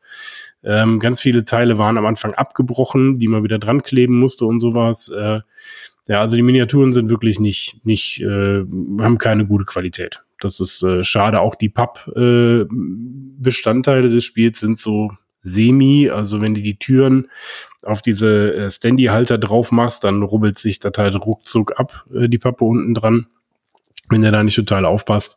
Das ist so ein bisschen, was mich so ein bisschen stört an dem Spiel. Ähm, ansonsten, ja, großartiges Ding. Du levelst halt auf, verbesserst dich immer weiter. Ähm, das ist ganz clever gelöst mit so einem Seelenstein, den du einfach weiter drehst, wo du dann sofort siehst, was sich erhöht. Ähm, und was auch schön ist, es kann keinen Alpha-Player geben. Das äh, ist quasi von dem Spiel so vorgesehen, denn man levelt während des Leben, äh, während des äh, Szenarios immer wieder auf durch Seelensteine und es kann erst einer in Stufe 3 beispielsweise aufsteigen, wenn alle anderen bereits Stufe 2 haben. Das heißt, es gibt da irgendwie keinen, der dann irgendwie sagen kann, ne, ich will jetzt hier, ich mache jetzt hier Stufe 4, ich habe die Sehensteine eingesammelt, sondern es ist ein komplettes voll kooperatives Spiel. Ähm, ja, macht riesig Spaß. Äh, wir haben das letzte Mal komplett verkackt, ähm, haben aber auch Zusatzcharaktere genommen, die nicht zum Grundspiel gehören. Diesmal haben wir uns gesagt, okay, komm, wir probieren das jetzt mal mit fast ausschließlich den Charakteren aus dem Grundspiel und siehe da, es macht schon Sinn, warum diese Charaktere im Grundspiel drin sind und in der Zusammensetzung, äh, weil wir hatten keinen Heiler dabei, wir hatten, waren eigentlich alles nur eine Gruppe von Damage-Dealer. Einmal rein, ja, und dann irgendwie alle kaputt, ja, kann einer heilen, nö. ja, gut. Und jetzt okay. haben wir halt, äh, habe ich mich dazu durchgerungen, den Kleriker zu spielen, ähm, aber das ist ein Zwerg mit einem großen Hammer. So, also der macht auch richtig Damage. Also es ist ein Damage-Dealer, Heiler. Verstehe. eigentlich, eigentlich ganz cool. Ja, äh, schön thematisch. Das Pferdedoktor. Ja, genau. äh, das ist, äh, ja, genau. Es ist äh, super thematisch. Ähm, es werden immer wieder Events getriggert, die die Story vorantreiben, wo du dich auch entscheiden musst. Du musst dich am Anfang entscheiden, ob du gut, äh, rechtschaffend oder chaotisch bist. Und je nachdem, für welche Gesinnung du dich entschieden hast, ähm, du kannst auch Seelensturm spielen, dann können alle unterschiedliche Gesinnungen haben, finde ich aber blöd. Ähm, deswegen haben wir uns dazu entschieden, wir machen äh, eine Gesinnung der gesamten Gruppe und je nach Gesinnung entscheidest du dich dann auch im Abenteuer. Also wir sind natürlich chaotisch. Ähm, das heißt, äh, wenn da ist zum Beispiel irgendeine Situation gewesen, da wenn wir rechtschaffend gewesen wären, hätten wir irgendwen gerettet. Als chaotische nimmst du dann halt die, Schiss, die, die Kiste mit den Münzen und lässt die verrecken. So. so, so ist es halt. Genau, so ist es dann halt. Wie ist nee, aber großartiges Spiel. Thema Erweiterung, da gibt es auch ohne Ende Zeug für, ne? Ist ein never-ending Story. Also es gibt zig Erweiterungen dafür, es gibt auch äh, zig äh, quasi Standalone weitere Teile des Spiels, äh, die du auch spielen kannst, ohne dass du andere Teile hast. Du kannst dich da kaputt kaufen. Du kannst wirklich einzelne Charaktere hinzukaufen, was wir ja dann auch gemacht haben. Ähm, du kannst äh, die Story-Erweiterung machen. Und wir sind halt jetzt im Grundspiel und haben gesagt, wenn wir das jetzt durch haben, dann gucken wir mal, ob ich bis dahin Tainted Grail fertig gemalt habe. Und wenn nicht, dann gucken wir, ob wir da weitermachen oder mit Imperial Assault. Eins von beiden wird dann wohl fertig gemalt sein. Hoffentlich. Ja, aber bitte. Ja. Kann ja nicht sein. Schon lange nichts mehr gemacht hier. Die stauben schon ein. Ich habe hier die alten Chroniken rumstehen. Jetzt habe ich richtig Bock, einfach sofort loszulegen. Jetzt kannst du auch super Solo spielen. Also das ist ein Spiel, das kannst du wirklich richtig gut Solo spielen. Das äh, funktioniert super. Sehr gut, sehr gut. Prima. Gut. Thought and Sorcery, sehr schön. Und äh, Lars, bei dir ging es in den Wald solo oder äh, mit mehreren? Äh, beides. Ich habe beides gemacht. ähm, ja, Forest of Rust, äh, Forest of Rutghost heißt das Spiel. Ähm, äh, und das ist so ein bisschen, Entschuldigung, es geht um einen Wald mit ähm, serbischen mythologischen Kreaturen oder slawischen mythologischen Kreaturen. Und ähm, die Story ist so, es sind zwei Kinder verloren gegangen im Wald und einige Dorfbewohner brechen auf, ähm, um sie zu suchen und wieder zurückzubringen. Ähm, die Spieler übernehmen natürlich die Rollen der Dorfbewohner, aber sie können auch die Rollen der Kinder übernehmen, wenn genug Spieler dabei sind. Ähm, das Ganze ist so, es ist kein, kein Spiel, was man auf äh, Produktivität spielt, sage ich mal, oder auf Effizienz, sondern es ist ein Spiel, das man spielt, um die Geschichte zu erleben. Natürlich soll man versuchen, am Ende die Kinder zurückzubringen und das Spiel zu gewinnen dadurch. Aber ja, es ist halt, es, es gibt da nicht dieses Mikromanagement oder Makromanagement und so. Man hat Helden mit Stats, das ist richtig. Ähm, und die können halt auch Equipment haben und sowas. Aber das ist alles eher nebensächlich. Also es ist so, man läuft durch diesen Wald und weil sich die Dorfbewohner auch nicht in dem Wald auskennen, wirft man zusätzlich zu dem Würfel, der bestimmt, wie, wie viele Felder man gehen kann, auch immer noch einen Richtungswürfel. Und der bestimmt, in welche Richtung man abbiegt, wenn man an eine Kreuzung kommt. Und das ist, glaube ich, für sehr viele Leute so ein rotes Tuch gewesen, ähm, weil sie gesagt haben, so hier, man kann gar nicht steuern, was man tut und wenn man irgendwo hingehen will, dann rennt man immer woanders hin. Und ähm, da es in dem Spiel auch eine Zeitmechanik gibt, es gibt immer eine Tagphase, eine Abendphase und eine Nachtphase. Und ähm, in der dritten Nachtphase muss man halt mit den Kindern im Dorf sein, sonst hat man verloren. Ähm, deswegen fanden das auch in dem Spiel, das ich mit äh, einer Gruppe gespielt habe, zwei Leute richtig blöd, ähm, mochten das Spiel dann auch gar nicht. Ähm, ja, und es gibt so ein paar Dinge, die man äh, schwierig akzeptieren kann, weil man andere Spiele kennt, in denen halt so Effizienz im Vordergrund steht. Ähm, es gibt Charaktere, die sind einfach schlechter von den Stats. Und es gibt überhaupt nichts, was das ausgleicht. So. Sondern das ist dann einfach so, man möchte die Hexe spielen und dann spielt man die halt. Und die ist halt unglaublich langsam. Mhm. Ähm, sie kann aber nichts dafür, was dann irgendwie andere nicht können oder besser wäre oder sowas. Das fehlt mir auch ein bisschen. Ich habe äh, schon drüber nachgedacht, ob ich mir das einfach selber ausdenke. Ähm, da sind mir auch direkt ein paar Dinge eingefallen, die man machen kann. Ähm, was das Spiel halt auszeichnet und für mich so geil macht, ist, es ist wunder, wunderschön. Hm, es ist ein Spiel, das konnte man mit Minis kaufen, äh, aber ich habe einfach die Pub-Standys genommen und keine Minis genommen, weil die Pub-Standys unglaublich hübsch sind. Und ja, die Miniaturen sind zwar auch super geile Miniaturen, aber die müsste ich dann erst wieder anmalen, damit sie auch super geil aussehen. Ähm, und deswegen habe ich die Pub-Standys und bin total zufrieden damit. Ähm, man hat so keine Charakterbögen, sondern das sind so Journale, die man aufklappt, wie so kleine Broschüren. Und in den Broschüren sind kleine Taschen drin, wo man seine ähm, Itemkarten und sowas reinstecken kann. Es gibt Nebenquests, ähm, es gibt Wesen, die praktisch eine eigene Quest verfolgen.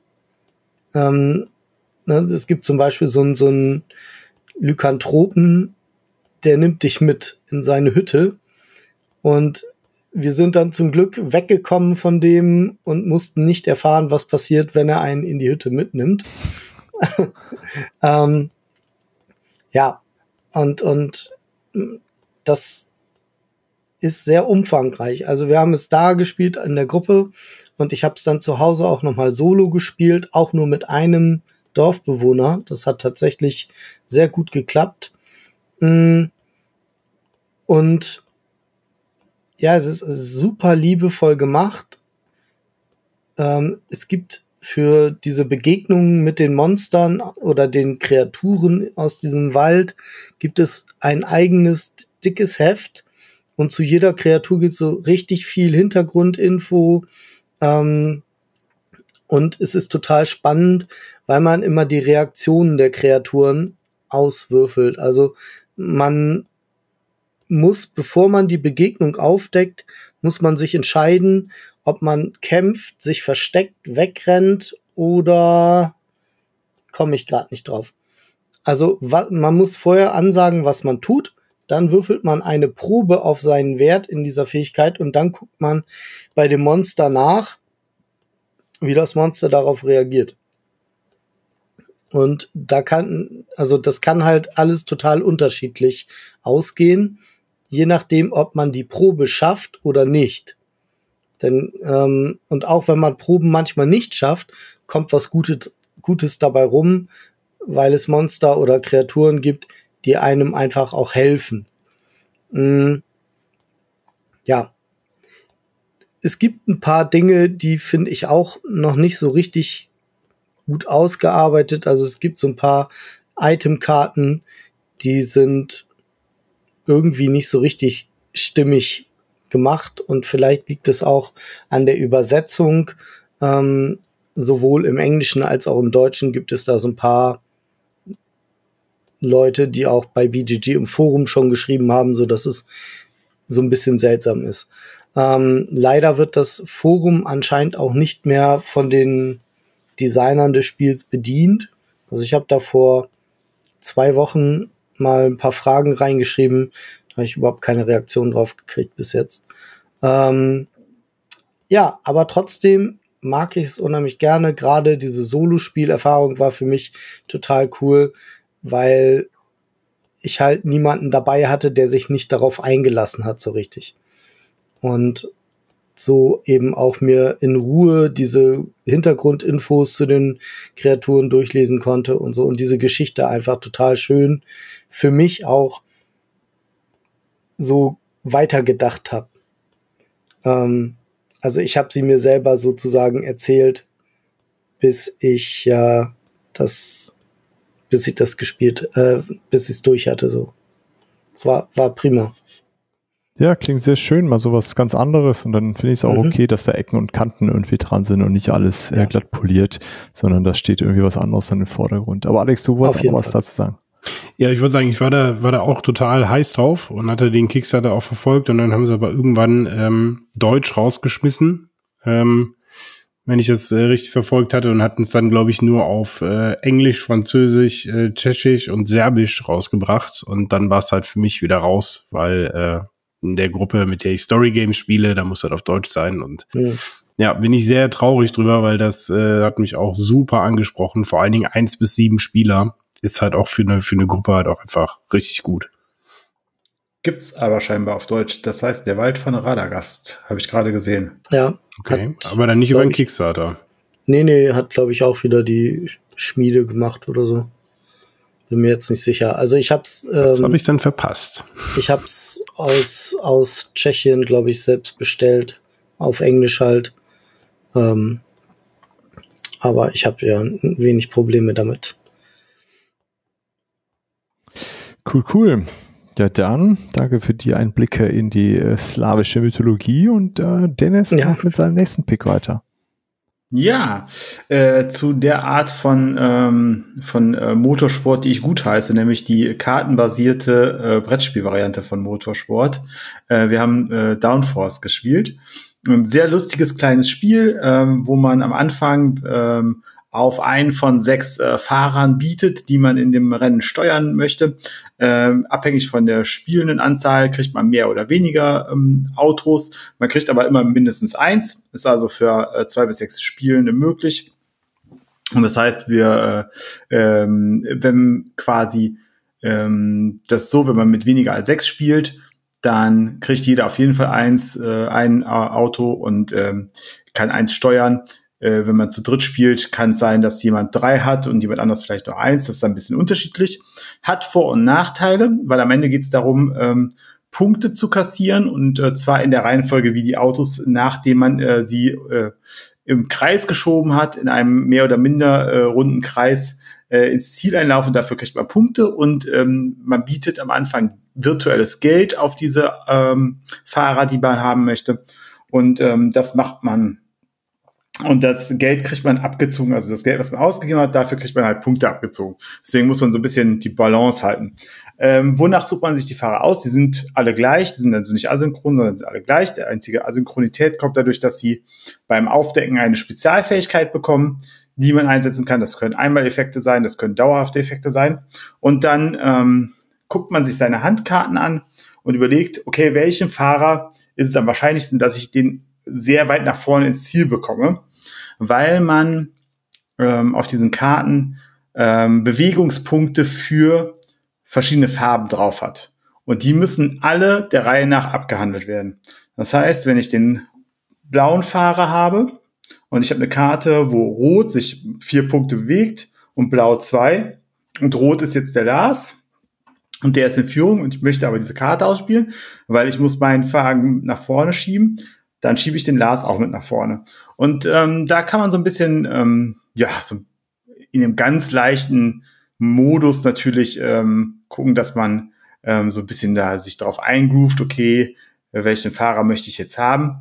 Ähm, und dann äh, spielt man lustig Karten aus und versucht äh, voranzukommen. Und was sehr schön ist, ist, dass quasi äh, Autos nicht übersprungen werden können. Das heißt, wenn man an Engstellen kommt, in der Kurve zum Beispiel, und es stehen zwei Wagen vor mir und ich habe eine Karte, die jetzt den Lars sehr bevorzugen würde mit seinem roten Auto. Und dann musst und du die ausspielen. Genau, dann spiele ich die aus, weil dann bleibt der Lars nämlich einfach dahinter stehen und diese Karte ist weg. So. Und ähm, dann ähm, passiert halt einfach nichts. Dann steht der Lars dahinter und die Autos äh, davor äh, blockieren ihn einfach. Und das macht echt viel Spaß. Ähm, ist angegeben für 20 bis 40 Minuten. Also ich finde 40 Minuten schon sehr lang. Also eher so 20 bis 30 Minuten haben wir gespielt.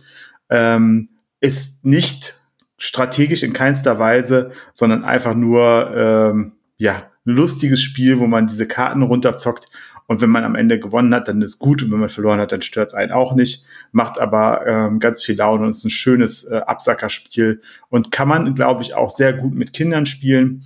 Äh, laut Packung ab 10, äh, laut BGG auch ab 8 möglich. Also ich würde auch sagen, Achtjährige, die ein bisschen Spielerfahrung haben, können das wohl gut spielen. Und ähm, ja, ist ein lustiges Spiel. Süße Miniaturen von äh, Rennwagen mit dabei. Ähm, und innerhalb von drei Minuten erklärt und gespielt, dann losgespielt. Sehr cool. So ein bisschen Camel-Up-Vibes. Äh, auch wurde auch dieses, ja. äh, aber mit Autos noch ein bisschen anders, aber da, äh, ja, auf jeden Fall. Dachte ich aber auch. Finde ich auch ganz äh, witziges Spielprinzip, definitiv. Sehr schön. Äh, Rennen fahren äh, mit Dennis und was gibt's beim Patrick? Ich habe kein Rennen gefahren. Ich äh, habe mich zu Hause schön eingerichtet. Wir haben Satt Grün äh, gespielt. Ist das neue Spiel von den Machern von Cascadia. Und ähm, ja, es ist tatsächlich ähm, ein abgegradetes Cascadia, hätte ich jetzt gesagt. Also es ist ein bisschen mehr äh, als vorher. Wir haben jetzt statt zwei, Ka äh, zwei Reihen, aus denen wir etwas auswählen können, drei. Äh, wir müssen immer noch ein ja, ein Plättchen aussuchen, auf dem in dem Fall kein Tier drauf ist, sondern ein Möbelstück oder ein Tier oder eben eine, ein Hilfsmittel, um seine Pflanzen äh, wachsen zu lassen. Ähm, oder wir, und das müssen wir immer nehmen, und dann dürfen wir uns aussuchen, ob wir entweder eine Karte aus der Pflanzenreihe nehmen dürfen oder eben ein neues Zimmer legen. Ähm, das Ziel des Spiels ist dass wir ein Raster aus äh, fünf mal drei Karten legen und ähm, dann äh, müssen wir quasi immer abwechselnd diese Räume und die Pflanzen gelegt haben, so dass wir äh, niemals eine Pflanze an eine Pflanze gelegt haben und ein Zimmer an ein Zimmer. Und die äh, Karten und die Plättchen haben immer bestimmte Farben. Es gibt fünf verschiedene. Und je nachdem, wie die sich halt überschneiden, äh, beziehungsweise wie die halt äh, passend anliegen, gibt es halt äh, Punkte. Die Pflanzen müssen wir wachsen lassen Immer wenn die ausgewachsen sind, gibt es äh, Bonuspunkte. Ansonsten gibt es immer nur, je nachdem, wie viele Wachstumsmarker äh, jetzt oder Blätter auf dieser Pflanze drauf sind, eben die halbe Punktzahl zu den zu der Blätteranzahl. Ähm, und ja, ich würde sagen, es ist ein bisschen komplizierter, weil wir halt aus mehr, äh, mehr Auswahl etwas äh, sehr Begrenztes machen müssen. Ähm, und wir sind sehr eingeschränkt in unserem Ausbau. Bei Cascadia war das ja so cool, dass wir quasi in jede Richtung endlich weit bauen können, je nachdem, wie es jetzt gerade passt. Hier haben wir halt dieses äh, 5x3 Raster, welches wir einhalten müssen. Und wenn das voll ist, ist es eben voll und dann ist das Spiel auch zu Ende. Und dann wird geguckt, wer wie gepunktet hat. Äh, je nachdem, wie viele verschiedene Farben wir haben, gibt es dann halt Zusatzpunkte, da gibt es so eine kleine Skala.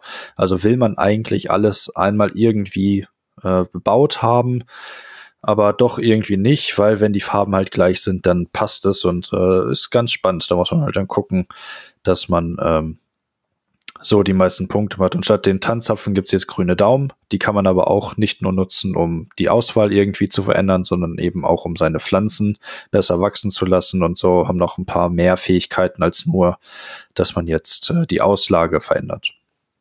Äh, genau, ist ganz cool gemacht. Spielt sich ganz locker, fluffig runter. Auch ähm, ist ein schönes, einfaches Familienspiel aber muss ich noch öfter testen, um jetzt sagen zu können, dass es das bessere Cascadia ist oder sonst irgendwas.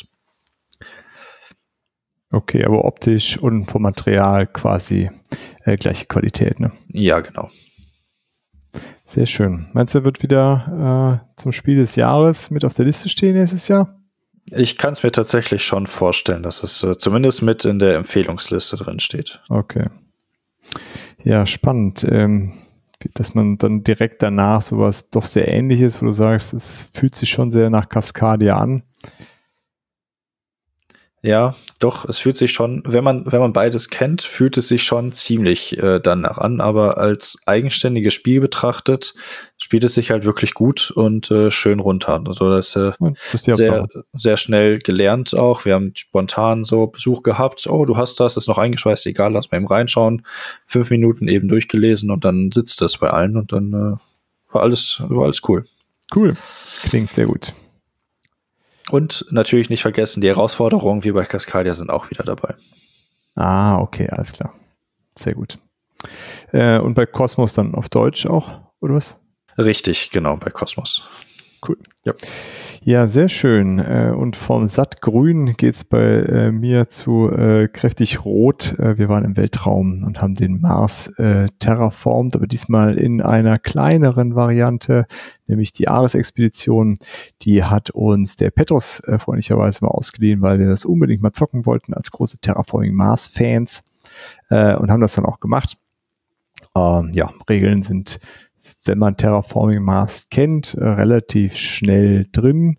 Ähm, ja, die Schachtel ist äh, doch relativ groß für das, was da drin ist. Material ist so aus dem Stand raus auf jeden Fall besser als äh, bei dem großen Terraforming Mars. So Doppellayer äh, Playerboards, wo der ganze Kram drauf verteilt wird. Ähm, ja, und da hat man, glaube ich, auch hier und da schon immer wieder gehört ist im Grunde stark eingedampft äh, zu, zu dem großen Terraforming Mars. Äh, viele Karten findet man wieder, äh, äh, finden sich da auch dann drin. Ähm, wir haben so ein ganz kleines Spielfeld, wo im Grunde nur die Parameter abge abgetragen werden und wo man so Ozeanplätzchen umdreht. Die geben dann unterschiedliche Boni. Ja, also keine Städte bauen, keine Grünflächen irgendwo anlegen oder so ein Kram fällt alles weg. Auch die Produktion ist ganz, ganz reduziert gemacht aber auch so Titan und Stahl, die man irgendwo einsetzen kann. Man hat einfach äh, die Möglichkeit, X davon immer auszugeben, wenn man produziert äh, und muss dann nicht irgendwie da, da Cubes sammeln und die dann ausgeben und so ein Kram. Das ist alles stark vereinfacht. Im, äh, oder der, der Hauptunterschied ist, wir haben eine Reihe von fünf Karten. Davon wählt jeder am Anfang von uns eine aus und die gibt an, was, was passiert. Also wir haben fünf Phasen und wir können für jede dieser Phasen eine Karte spielen, wenn wir möchten oder zu einer dieser Phasen eine Karte spielen. Äh, ja, und es werden nur die Sachen gemacht, die gespielt worden sind. Wenn äh, jemand nicht Produktion gespielt hat, wird auch nicht produziert in dieser Runde. Äh, und wenn beide Produktion gespielt haben von uns, dann spielen wir beide äh, nur Produktion und sonst nichts. Wenn ich die Karte selber spiele, kriege ich immer einen kleinen Bonus. Und ansonsten äh, machen das alle die, äh, die Hauptaktion und die, die ausspielende Person eben diese Bonusaktion. Ähm, ja, war ganz nett, äh, aber brauchen wir nicht, weil äh, wir haben halt Terraforming Mars das große, spielen das gerne und dafür macht das Ares Expedition zu wenig anders ähm, für Leute, die weder das eine noch das andere bisher gespielt haben und für die das große vielleicht zu groß erscheint oder zu abschreckend ist, äh, finde ich das Ares Expedition würde ich würde ich glaube ich empfehlen. Ähm, ja, aber ansonsten äh, fehlt mir da zu viel vom Terraforming Mars Spielgefühl, ehrlich gesagt. Und so viel schneller hat's auch gar nicht, äh, äh, also hat sich auch gar nicht gespielt. Also wir haben es auch zu zweit gespielt, haben wir trotzdem relativ lange dran gesessen. Äh, also dann hätten wir auch fast das große spielen können. Ähm, genau, Material aber dafür schön und die Karten sind viel, viel hübscher, auch so von der ganzen Anordnung. Das ist schon viel, viel cooler, aber sonst äh, brauche ich das nicht nochmal zu zocken. Und die Boards haben auch Vertiefung, wenn ich das richtig Genau, auch, ne? sind auch Double-Layer-Boards, genau. Die haben dann ganz Vertiefung viel, ja. jetzt und so. Äh, aber ansonsten, ja, ist äh, ganz nett.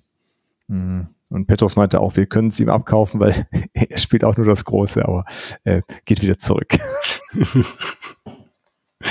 äh, genau, aber ja, wie gesagt, für alle, die, äh, die irgendwie Terraforming Mars spielen wollen und die, für die das Große zu abschreckend ist oder zu hässlich ist, ähm, da ist Terraforming Mars Ars Expedition vielleicht eine gute Alternative. Gut, dann äh, äh, war es das auch schon wieder. Ich hatte zwar am Anfang gesagt, wir geben uns diesmal Mühe, uns kürzer zu fassen. Das hat äh, mittelgut funktioniert, würde ich sagen. Äh, wir arbeiten weiter dran. Trotzdem waren, glaube ich, eine ganze Menge spannender Titel dabei. Äh, hoffe ich zumindest. Ja, waren auf jeden Fall ein paar äh, äh, Unbekannte und so ein paar Perlen dabei, würde ich sagen. Und in der Outro-Frage haben wir zumindest noch das eine oder andere Spiel äh, untergebracht. Und zwar hatten, wurden wir gefragt, ob wir nicht immer mal so eine Familienspielempfehlung äh, rausgeben können. Und das wollen wir auch heute wieder machen. Und den Anfang macht der Alex. Ja, ich ähm, kann sehr empfehlen, äh, das habe ich mit dem kleinen Wikinger jetzt auch gespielt, wieder ähm, vor kurzem, ähm, mit äh, Quacks und Co. nach Quedlinburg. Ähm, das ist quasi die Kinderversion vom ähm, äh, Quacksalber von Quedlinburg. Äh, das äh, habe ich tatsächlich noch nie gespielt. Von daher kann ich ja keinen Vergleich zu dem Erwachsenenspiel ähm, äh, ziehen. Aber ja, vom Prinzip her haben wir hier so ein lustiges Rennen, wo ähm, verschiedenste Tiere versuchen, auf den Markt zu gelangen. Das funktioniert auch über so einen Backbuilding-Mechanismus, wo wir dann über äh, Sachen rausziehen und dann äh, sind da so kleine Agenda-Kärtchen, die uns sagen, was passiert, wenn wir eine bestimmte Frucht äh, rausziehen oder wenn wir ein Traumkraut rausziehen, weil wenn wir ein Traumkraut zum dritten Mal ziehen, dann legen sich unsere Tiere schlafen, weil sie zu viel am Traumkraut geknabbert haben. Und dann kann man einkaufen gehen mit Diamanten, die man gesammelt hat, die man über die Äpfel bekommt. Und dann kann man sich neue Chips holen. Was halt richtig, richtig cool ist, ähm, weswegen ich das auch super empfehlen kann für Familien. Der ähm, Spielkartonboden ist schon ein Sortierkasten, wo am Rand äh, die Diamanten aufgezeichnet sind, die Anzahl der Diamanten, die man braucht, um das Plättchen zu kaufen, was da drin ist. Und auf dem Boden äh, von diesen Feldern ist dann genau abgebildet, welche Token da reinkommen. Das heißt, die Kinder können schon sehr früh, wenn sie dann schon zählen können, äh, sich genau überlegen, ah, ich habe hier drei Diamanten liegen, dafür kann ich mir ein äh, Einserplättchen kaufen und äh, ein Zweierplättchen oder sowas. Ähm, das funktioniert wirklich super, ähm, ist auch sehr, sehr süß und, und schön äh, gestaltet. Ähm, ist ja, ähm, ja, auch mit, dem, mit den Würfeln, das Material ist alles schön. Äh, ist auch von Michael Menzel ähm, geschaltet, der macht das ja immer ganz nett ganz schön. Hat auch schöne andere Spiele gemacht. Kann er, ne? Das kann er. Ja, das kann er wirklich gut. Ja, super schönes Spiel. Also für Familien mit jetzt, ich sage immer, bei, bei BGG ist es auch von vier bis zwölf äh, angegeben. Die Altersempfehlung vom, vom äh, Schmidt-Spiele ist äh, ab sechs. Ja, ich habe das mit dem kleinen Wikinger eigentlich auch schon gespielt, wo er jetzt vier war. Also dem Moment, wo die an einer Hand äh, abzählen können, fünf bis fünf zählen können, reicht das, dann, dann können sie das schon mitspielen. Klar ist es so ein bisschen, dass man dann Tipps geben kann, was man vielleicht am Anfang kaufen sollte, damit man ein bisschen weiter vorankommt und so. Das, das äh, kommt dann mit der Zeit. Aber ja, schönes Familienspiel, was man auch, äh, habe ich auch schon mit den Schwiegereltern gespielt, mit Oma und Opa dabei. Und der kleine Wikinger hat trotzdem gewonnen. Und die haben, äh, wir, wir lassen ihn ja sowieso nicht gewinnen, aber er hat dann einfach so dieses Glück des Kindes. Ich weiß auch nicht, was der irgendwie in, in, in Goldtopf gefallen ist oder so, was Spiele angeht. Hat er immer Glück. Sehr schön. Und Lars, was hast du für ein Familienspiel rausgesucht für uns? Ja, das ist so ein, oh, ich, Entschuldigung, ähm, ich habe heute ein bisschen Frosch im Hals. Ähm, und das ist eigentlich ein Spiel für kleine Familien. Ähm, vielleicht für ein Elternteil und ein Kind. Da lässt sich das ganz gut spielen, habe ich, glaube ich, auch schon mal hier im Podcast erzählt. Isla and Something Shiny, ähm, ein auch ein wunderhübsches Spiel. Und jetzt muss ich wieder aufpassen. Äh, ich bin eben bei Forest of Rutgers schon immer so abgedriftet, weil ich an diese Artworks gedacht habe und so.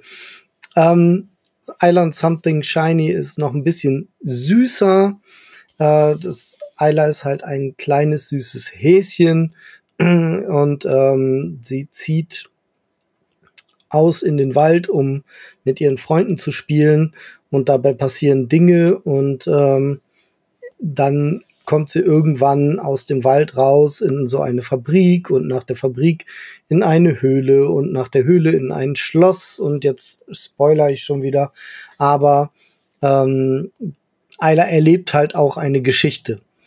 Und diese Geschichte kann eben ein Erwachsener mit einem Kind ab fünf, sechs auf jeden Fall äh, wunderbar mitspielen. Ähm, wenn die Kinder lesen können und man hat die deutsche Version zum Beispiel, dann geht es eben auch, können die bestimmt auch selber schon spielen. Die Regeln sind ziemlich einfach und ähm, ja, das ist so. Es ist praktisch so, so ein Choose Your Own Adventure Ding ähm, in total niedlich und ja. Wobei es auch später ähm, da müssen die Erwachsenen dann so ein bisschen erklären vielleicht. Es, es gibt halt Situationen, die sind schon ein bisschen gruselig, sage ich mal. Es gibt eine Karte, die sollte sich das Kind nicht zu genau angucken. Okay. Ähm, ja, das tatsächlich. Ähm, ich hab's, ich hab's gar nicht gemerkt beim ersten Mal. Ich hab's irgendwann beim beim dritten Versuch oder so gemerkt, dass auf dieser Karte ein dass, der Gegner, gegen den man gekämpft hat, wirklich ziemlich in Stücke gehauen da liegt. Das ist sehr weird, äh, weil man, in, weil der Rest des Spieles halt so super süß ist. Ähm, ja, aber es gibt eben auch so ein bisschen gefährliche Sachen. Es gibt äh, eine Hundebande oder den Wolf, der einen so bullied. Ähm, ist ist natürlich so ein bisschen äh, Realitätsnähe dabei, sage ich mal. Okay, gibt das Stofftier denn auch dazu? Das Stofftier gibt es wahrscheinlich im Shop irgendwie bei Icemax. Keine Ahnung. Ich habe das damals halt als Promomaterial bekommen, weil ich das Spiel auf einer auf den Bremer Spieletagen vorgestellt habe für Icemax so als Kickstarter Promo. Ähm, ja, und also ich kann es nur empfehlen. Ist halt, ja, vielleicht soll das Kind so sechs, sieben schon sein oder so, aber ähm, ich glaube, auch diese Kampfsachen und sowas sind nicht so schlimm für Kinder, wie, wie äh, das jetzt vielleicht vom Erzählen herüberkam. Und das ist ja auch eine Familienspielempfehlung, keine Kinderspielempfehlung. Also ja. So. Richtig, ne? Also es ist, wie gesagt, ich habe ich hab die ersten zwei Kapitel zusammen mit einem Fünfjährigen gespielt, ähm, dem Sohn von Freunden von mir, und der fand es halt super cool. Ist dann immer rumgesprungen und hat gesagt, wir, wir graben nach Möhren, wir graben nach Möhren und so, weil das halt, Möhren ist so eine Ressource in diesem Spiel. Cool. Ja. Und man muss eben auch so Quests erledigen.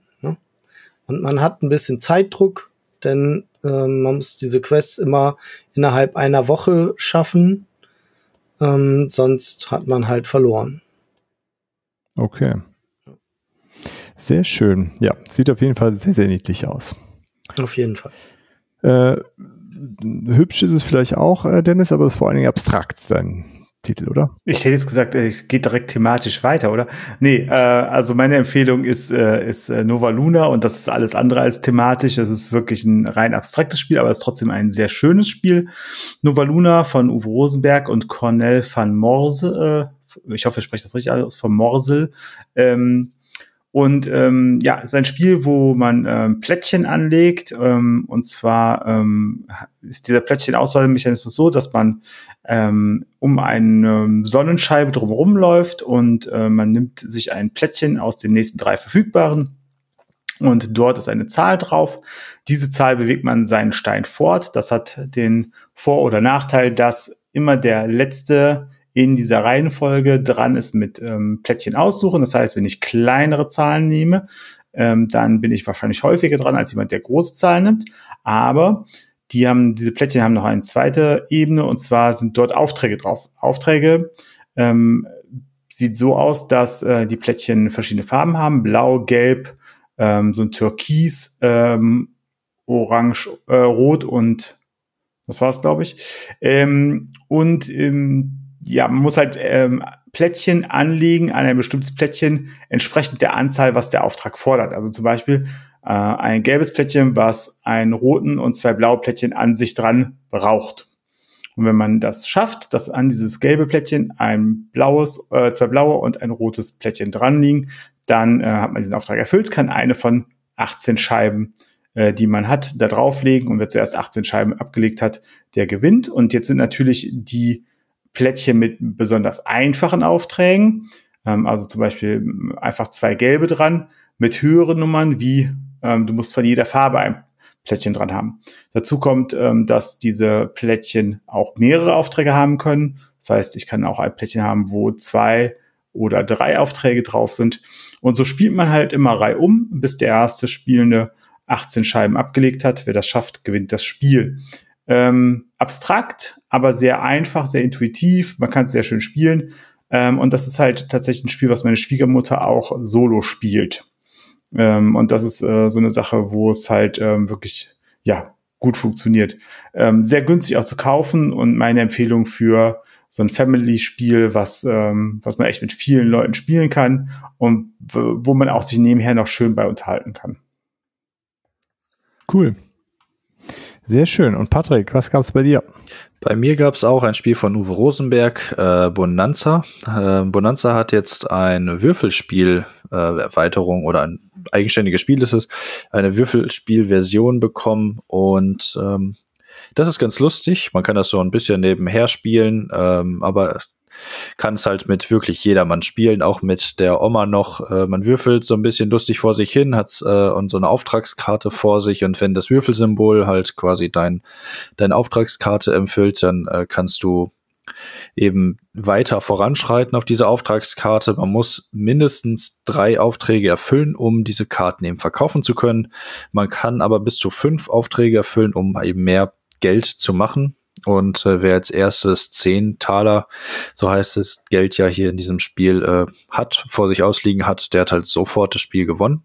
Und das Witzige ist, dass nicht nur man selbst äh, in diesem Spiel pflanzen kann, äh, beziehungsweise die Aufträge erfüllen kann, sondern auch äh, immer dann, wenn die anderen dran sind, kann man seine Aufträge äh, erfüllen. Und ähm, Das funktioniert so, der Spieler würfelt mit den ersten fünf Würfeln am Anfang und dann vergleicht jeder sofort, okay, kann ich oder kann ich nicht. Äh, außer der aktive Spieler, der darf noch nicht werten. Und ähm, wenn man dann legt der aktive Spieler einen Würfel oder mehrere Würfel in sein Feld schon rein. Das sind dann die, die für ihn angepflanzt sind. Und dann würfelt der aktive Spieler eben mit dementsprechend weniger Würfel. Also ist es schwieriger für die nicht aktiven Spieler eben zu werten, weil die dürfen nur dann werten, die dürfen nur mit den Würfel werten, die aktuell gewürfelt worden sind und nicht schon bepflanzt sind. Ähm, ist ganz lustig und man darf halt zu jeder Zeit auch verkaufen. Äh, das heißt, es kann sein, dass ich in meinem Zug, wo ich noch nicht dran bin mit Würfeln, äh, eben schon äh, irgendwie sehr, sehr viele Aufträge erfülle, während der andere noch verzweifelt versucht, seine Aufträge zu, äh, zu schaffen. die Würfel sind nicht alle gleich bestickt. Es gibt äh, zwei verschiedenfarbige Würfel und die haben halt ein anderes Verhältnis drauf. Äh, es gibt zum Beispiel zwei Bodenarten, die sind nur auf der einen Farbe jeweils drauf und ähm, da ist es dann auch so ein bisschen taktisch irgendwie so ein bisschen. Man kann es taktisch angehen, wenn man möchte, muss man nicht, äh, um zu gucken, welche Boden kann ich überhaupt noch schaffen. Ähm, was mich stört bei dem Spiel ist leider die Farbqualität von den Würfeln selbst. Es soll ein Lila sein oder ein Pink, man weiß es nicht genau. Auf dem Würfel sehen die irgendwie gleich aus. Das ist äh, sehr, sehr schade. Ähm, da haben wir uns am Anfang so ein bisschen angemotzt. Warum wertest du? Das sind doch die falschen Symbole. Und dann, äh, nee, das äh, passt tatsächlich alles, ja. Äh, am Anfang haben wir es nicht gecheckt. Es war, ist aber trotzdem sehr lustig. Halt so ein schönes Nebenherspiel. Kann man mit jeder, zu jeder Zeit mit jedermann spielen. Cool. Ähm, da mache ich den Abschluss mit einem Spiel, das äh, jetzt auch äh, wegen der Challenge dann äh, wieder aus dem Regal geholt wurde, aber auch sonst äh, eigentlich immer ein sehr, sehr cooles Spiel ist. Aber man müsste mindestens zu dritt sein, würde ich behaupten. Äh, hat eine ganz coole Tischpräsenz. Äh, Code Express äh, von 2014 war auch Spiel des Jahres, 2015, glaube ich. Ähm, ja, aber worum geht's? Wir bauen so einen ganz coolen, klitzekleinen äh, 3D-Pappzug auf und stellen ihn auf den Tisch mit so kleinen äh, Pappaufstellern an, äh, Wildwestterrain, äh, Kakteen und welche Totenschädel und sowas und sind Banditen, die den, ähm, ja, die den Zug eben überfallen. Der ist auf dem Weg, ähm, an seinen Zielort. Das ist ja auch der Marshall mit der Geldkassette vorne im, äh, in der Lok. Und wir steigen von hinten auf und bewegen uns dann durch den Zug und versuchen so viel Beute wie möglich zu machen. Schießen uns natürlich gegenseitig über den Haufen. Und äh, ja, haben da die Möglichkeit, nochmal der Revolverheld zu werden und nochmal 1000 Dollar extra Belohnung. Wer auch immer uns die auszahlt, äh, thematisch nicht ganz schlüssig. Aber äh, ja, äh, da gibt's noch ein paar extra Punkte zu sammeln. Äh, der Kniff bei dem Spiel ist, äh, wir spielen Karten auf so ein Stack und ähm, der wird dann umgedreht und äh, ja, genauso wie er reingespielt wurde, wieder abgearbeitet. Also eine FIFO äh, äh, äh, Schlange ist das, First in, First out ähm, so ein kleiner Programmiermechanismus, wenn man so möchte, aber überschaubar von der Komplexität her, was Programmieren angeht. Ähm, ja, man muss sich das so ein bisschen merken. Manchmal hat man äh, Abschnitte, wo man die Karten verdeckt legt, dann muss man so ein bisschen gucken, okay, was könnte hier Sinn machen. Ich habe immer die Möglichkeit zu sagen, ich spiele keine Karte auf den Stack und ziehe dafür drei Karten. Ähm, am Ende der Runde kriegt man eh alle Karten wieder, aber wenn ich zum Beispiel auf die anderen Banditen schieße, dann schmeiße ich denen so Patronenkarten ins Deck ähm, und versau denen das dann so ein bisschen mit. Oder ich äh, wird in das äh, Abteil des Marshalls gesetzt, dann kriege ich so eine Patronenkarte. Ja, und in diesen Karten sind halt Aktionen wie ich kletter aufs Dach, ich kletter runter vom Dach, ich sammle Zeug auf, ich schieße auf jemanden, ich bewege den Marshall, ich box einen anderen Banditen und das führt dann so zur Situation, ich kletter hoch, dann äh, kommt aber der Marshall da rein und dann klettert der andere auf einmal auch hoch und dann ist der da und unten ist keiner mehr, den ich boxen wollte und äh, auf irgendwen schießen geht auch nicht mehr. Äh, ja, es ist super lustig, äh, sieht total cool aus, es spielt sich flott runter. Ähm, ja, ist auch ratzfatz erklärt. Ähm, und ich ja, weiß gar nicht genau, ob es eine richtig gute Strategie gibt. Ich finde, man muss sich bei dem Spiel einfach so ein bisschen treiben lassen. Ich versuche auf jeden Fall immer ja. alles abzuschießen, was geht und auf jeden Fall Revolverheld zu werden. Ähm, und ansonsten lässt man sich einfach treiben von dem Spiel. Das ist äh, ein ganz lustiges Ding. Eins der Spiele, wo es überhaupt nichts ausmacht, wenn man verliert, weil es immer so lustig ist und äh, ich habe null Ambition zu gewinnen, sondern wie du, ich will nur einfach rumballern und äh, Und der Rest ist mir eigentlich egal bei dem Spiel. Genau. Äh, ja, und die Charaktere haben alle so kleine Spezialfähigkeiten. Äh, mit, äh, ich kann äh, einen, wenn ich den auf den schieße, der wird halt in den nächsten Waggon katapultiert. Oder die eine, auf die wird nie geschossen, wenn ein anderes Ziel da ist, weil die einfach zu hübsch ist und so ein Kram. Ist ganz, äh, ganz lustig gemacht, ganz lustig illustriert. Gut, das äh, war der, der Monatsrückblick. Äh, persönlich fand ich wieder echt eine spannende Auswahl an unterschiedlichen Titeln. Ich freue mich immer äh, von, von Spielen zu hören, von denen ich noch nie was gehört habe. Äh, da waren echt coole Sachen dabei. Vielen Dank an euch äh, und vielen Dank fürs Zuhören. Äh, ich hoffe, ihr da draußen hattet auch eine Menge Freude. Ihr könnt ja mal äh, eure Highlights des letzten Monats bei uns auf dem Discord teilen. Äh, ja, überlegt euch schon mal, was ihr für Fragen an uns habt für die Jubiläumsfolge und äh, fangt schon mal an zu überlegen, was eure Top 10 denn sein könnte, aus der sich dann eine große BGT Community Top Liste äh, kompilieren lässt. Dann bis dahin, vielen Dank fürs Zuhören und bis bald. Ciao, ciao. Ciao, ciao. Tschüss. Ciao. Ciao. Das war es auch schon wieder bei The Board Game Theory. Danke fürs Einschalten und wenn ihr mögt, hören wir uns nächste Woche schon wieder. Für Fragen, Wünsche oder Anregungen besucht gerne unseren Discord, schreibt uns auf Instagram oder per Mail an info at theboardgametheory.de oder schickt eine Postkarte. Wir würden uns außerdem darüber freuen, wenn ihr uns bei Spotify, Apple oder wo ihr uns sonst so hört, ein Abo und eine Bewertung dalasst. Vielen Dank und bis bald.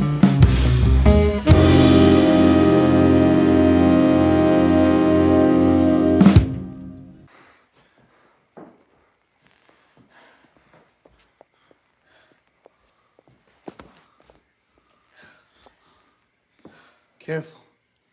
This is the moment when the supposedly dead killer comes back to life for one last scare. Not in my movie.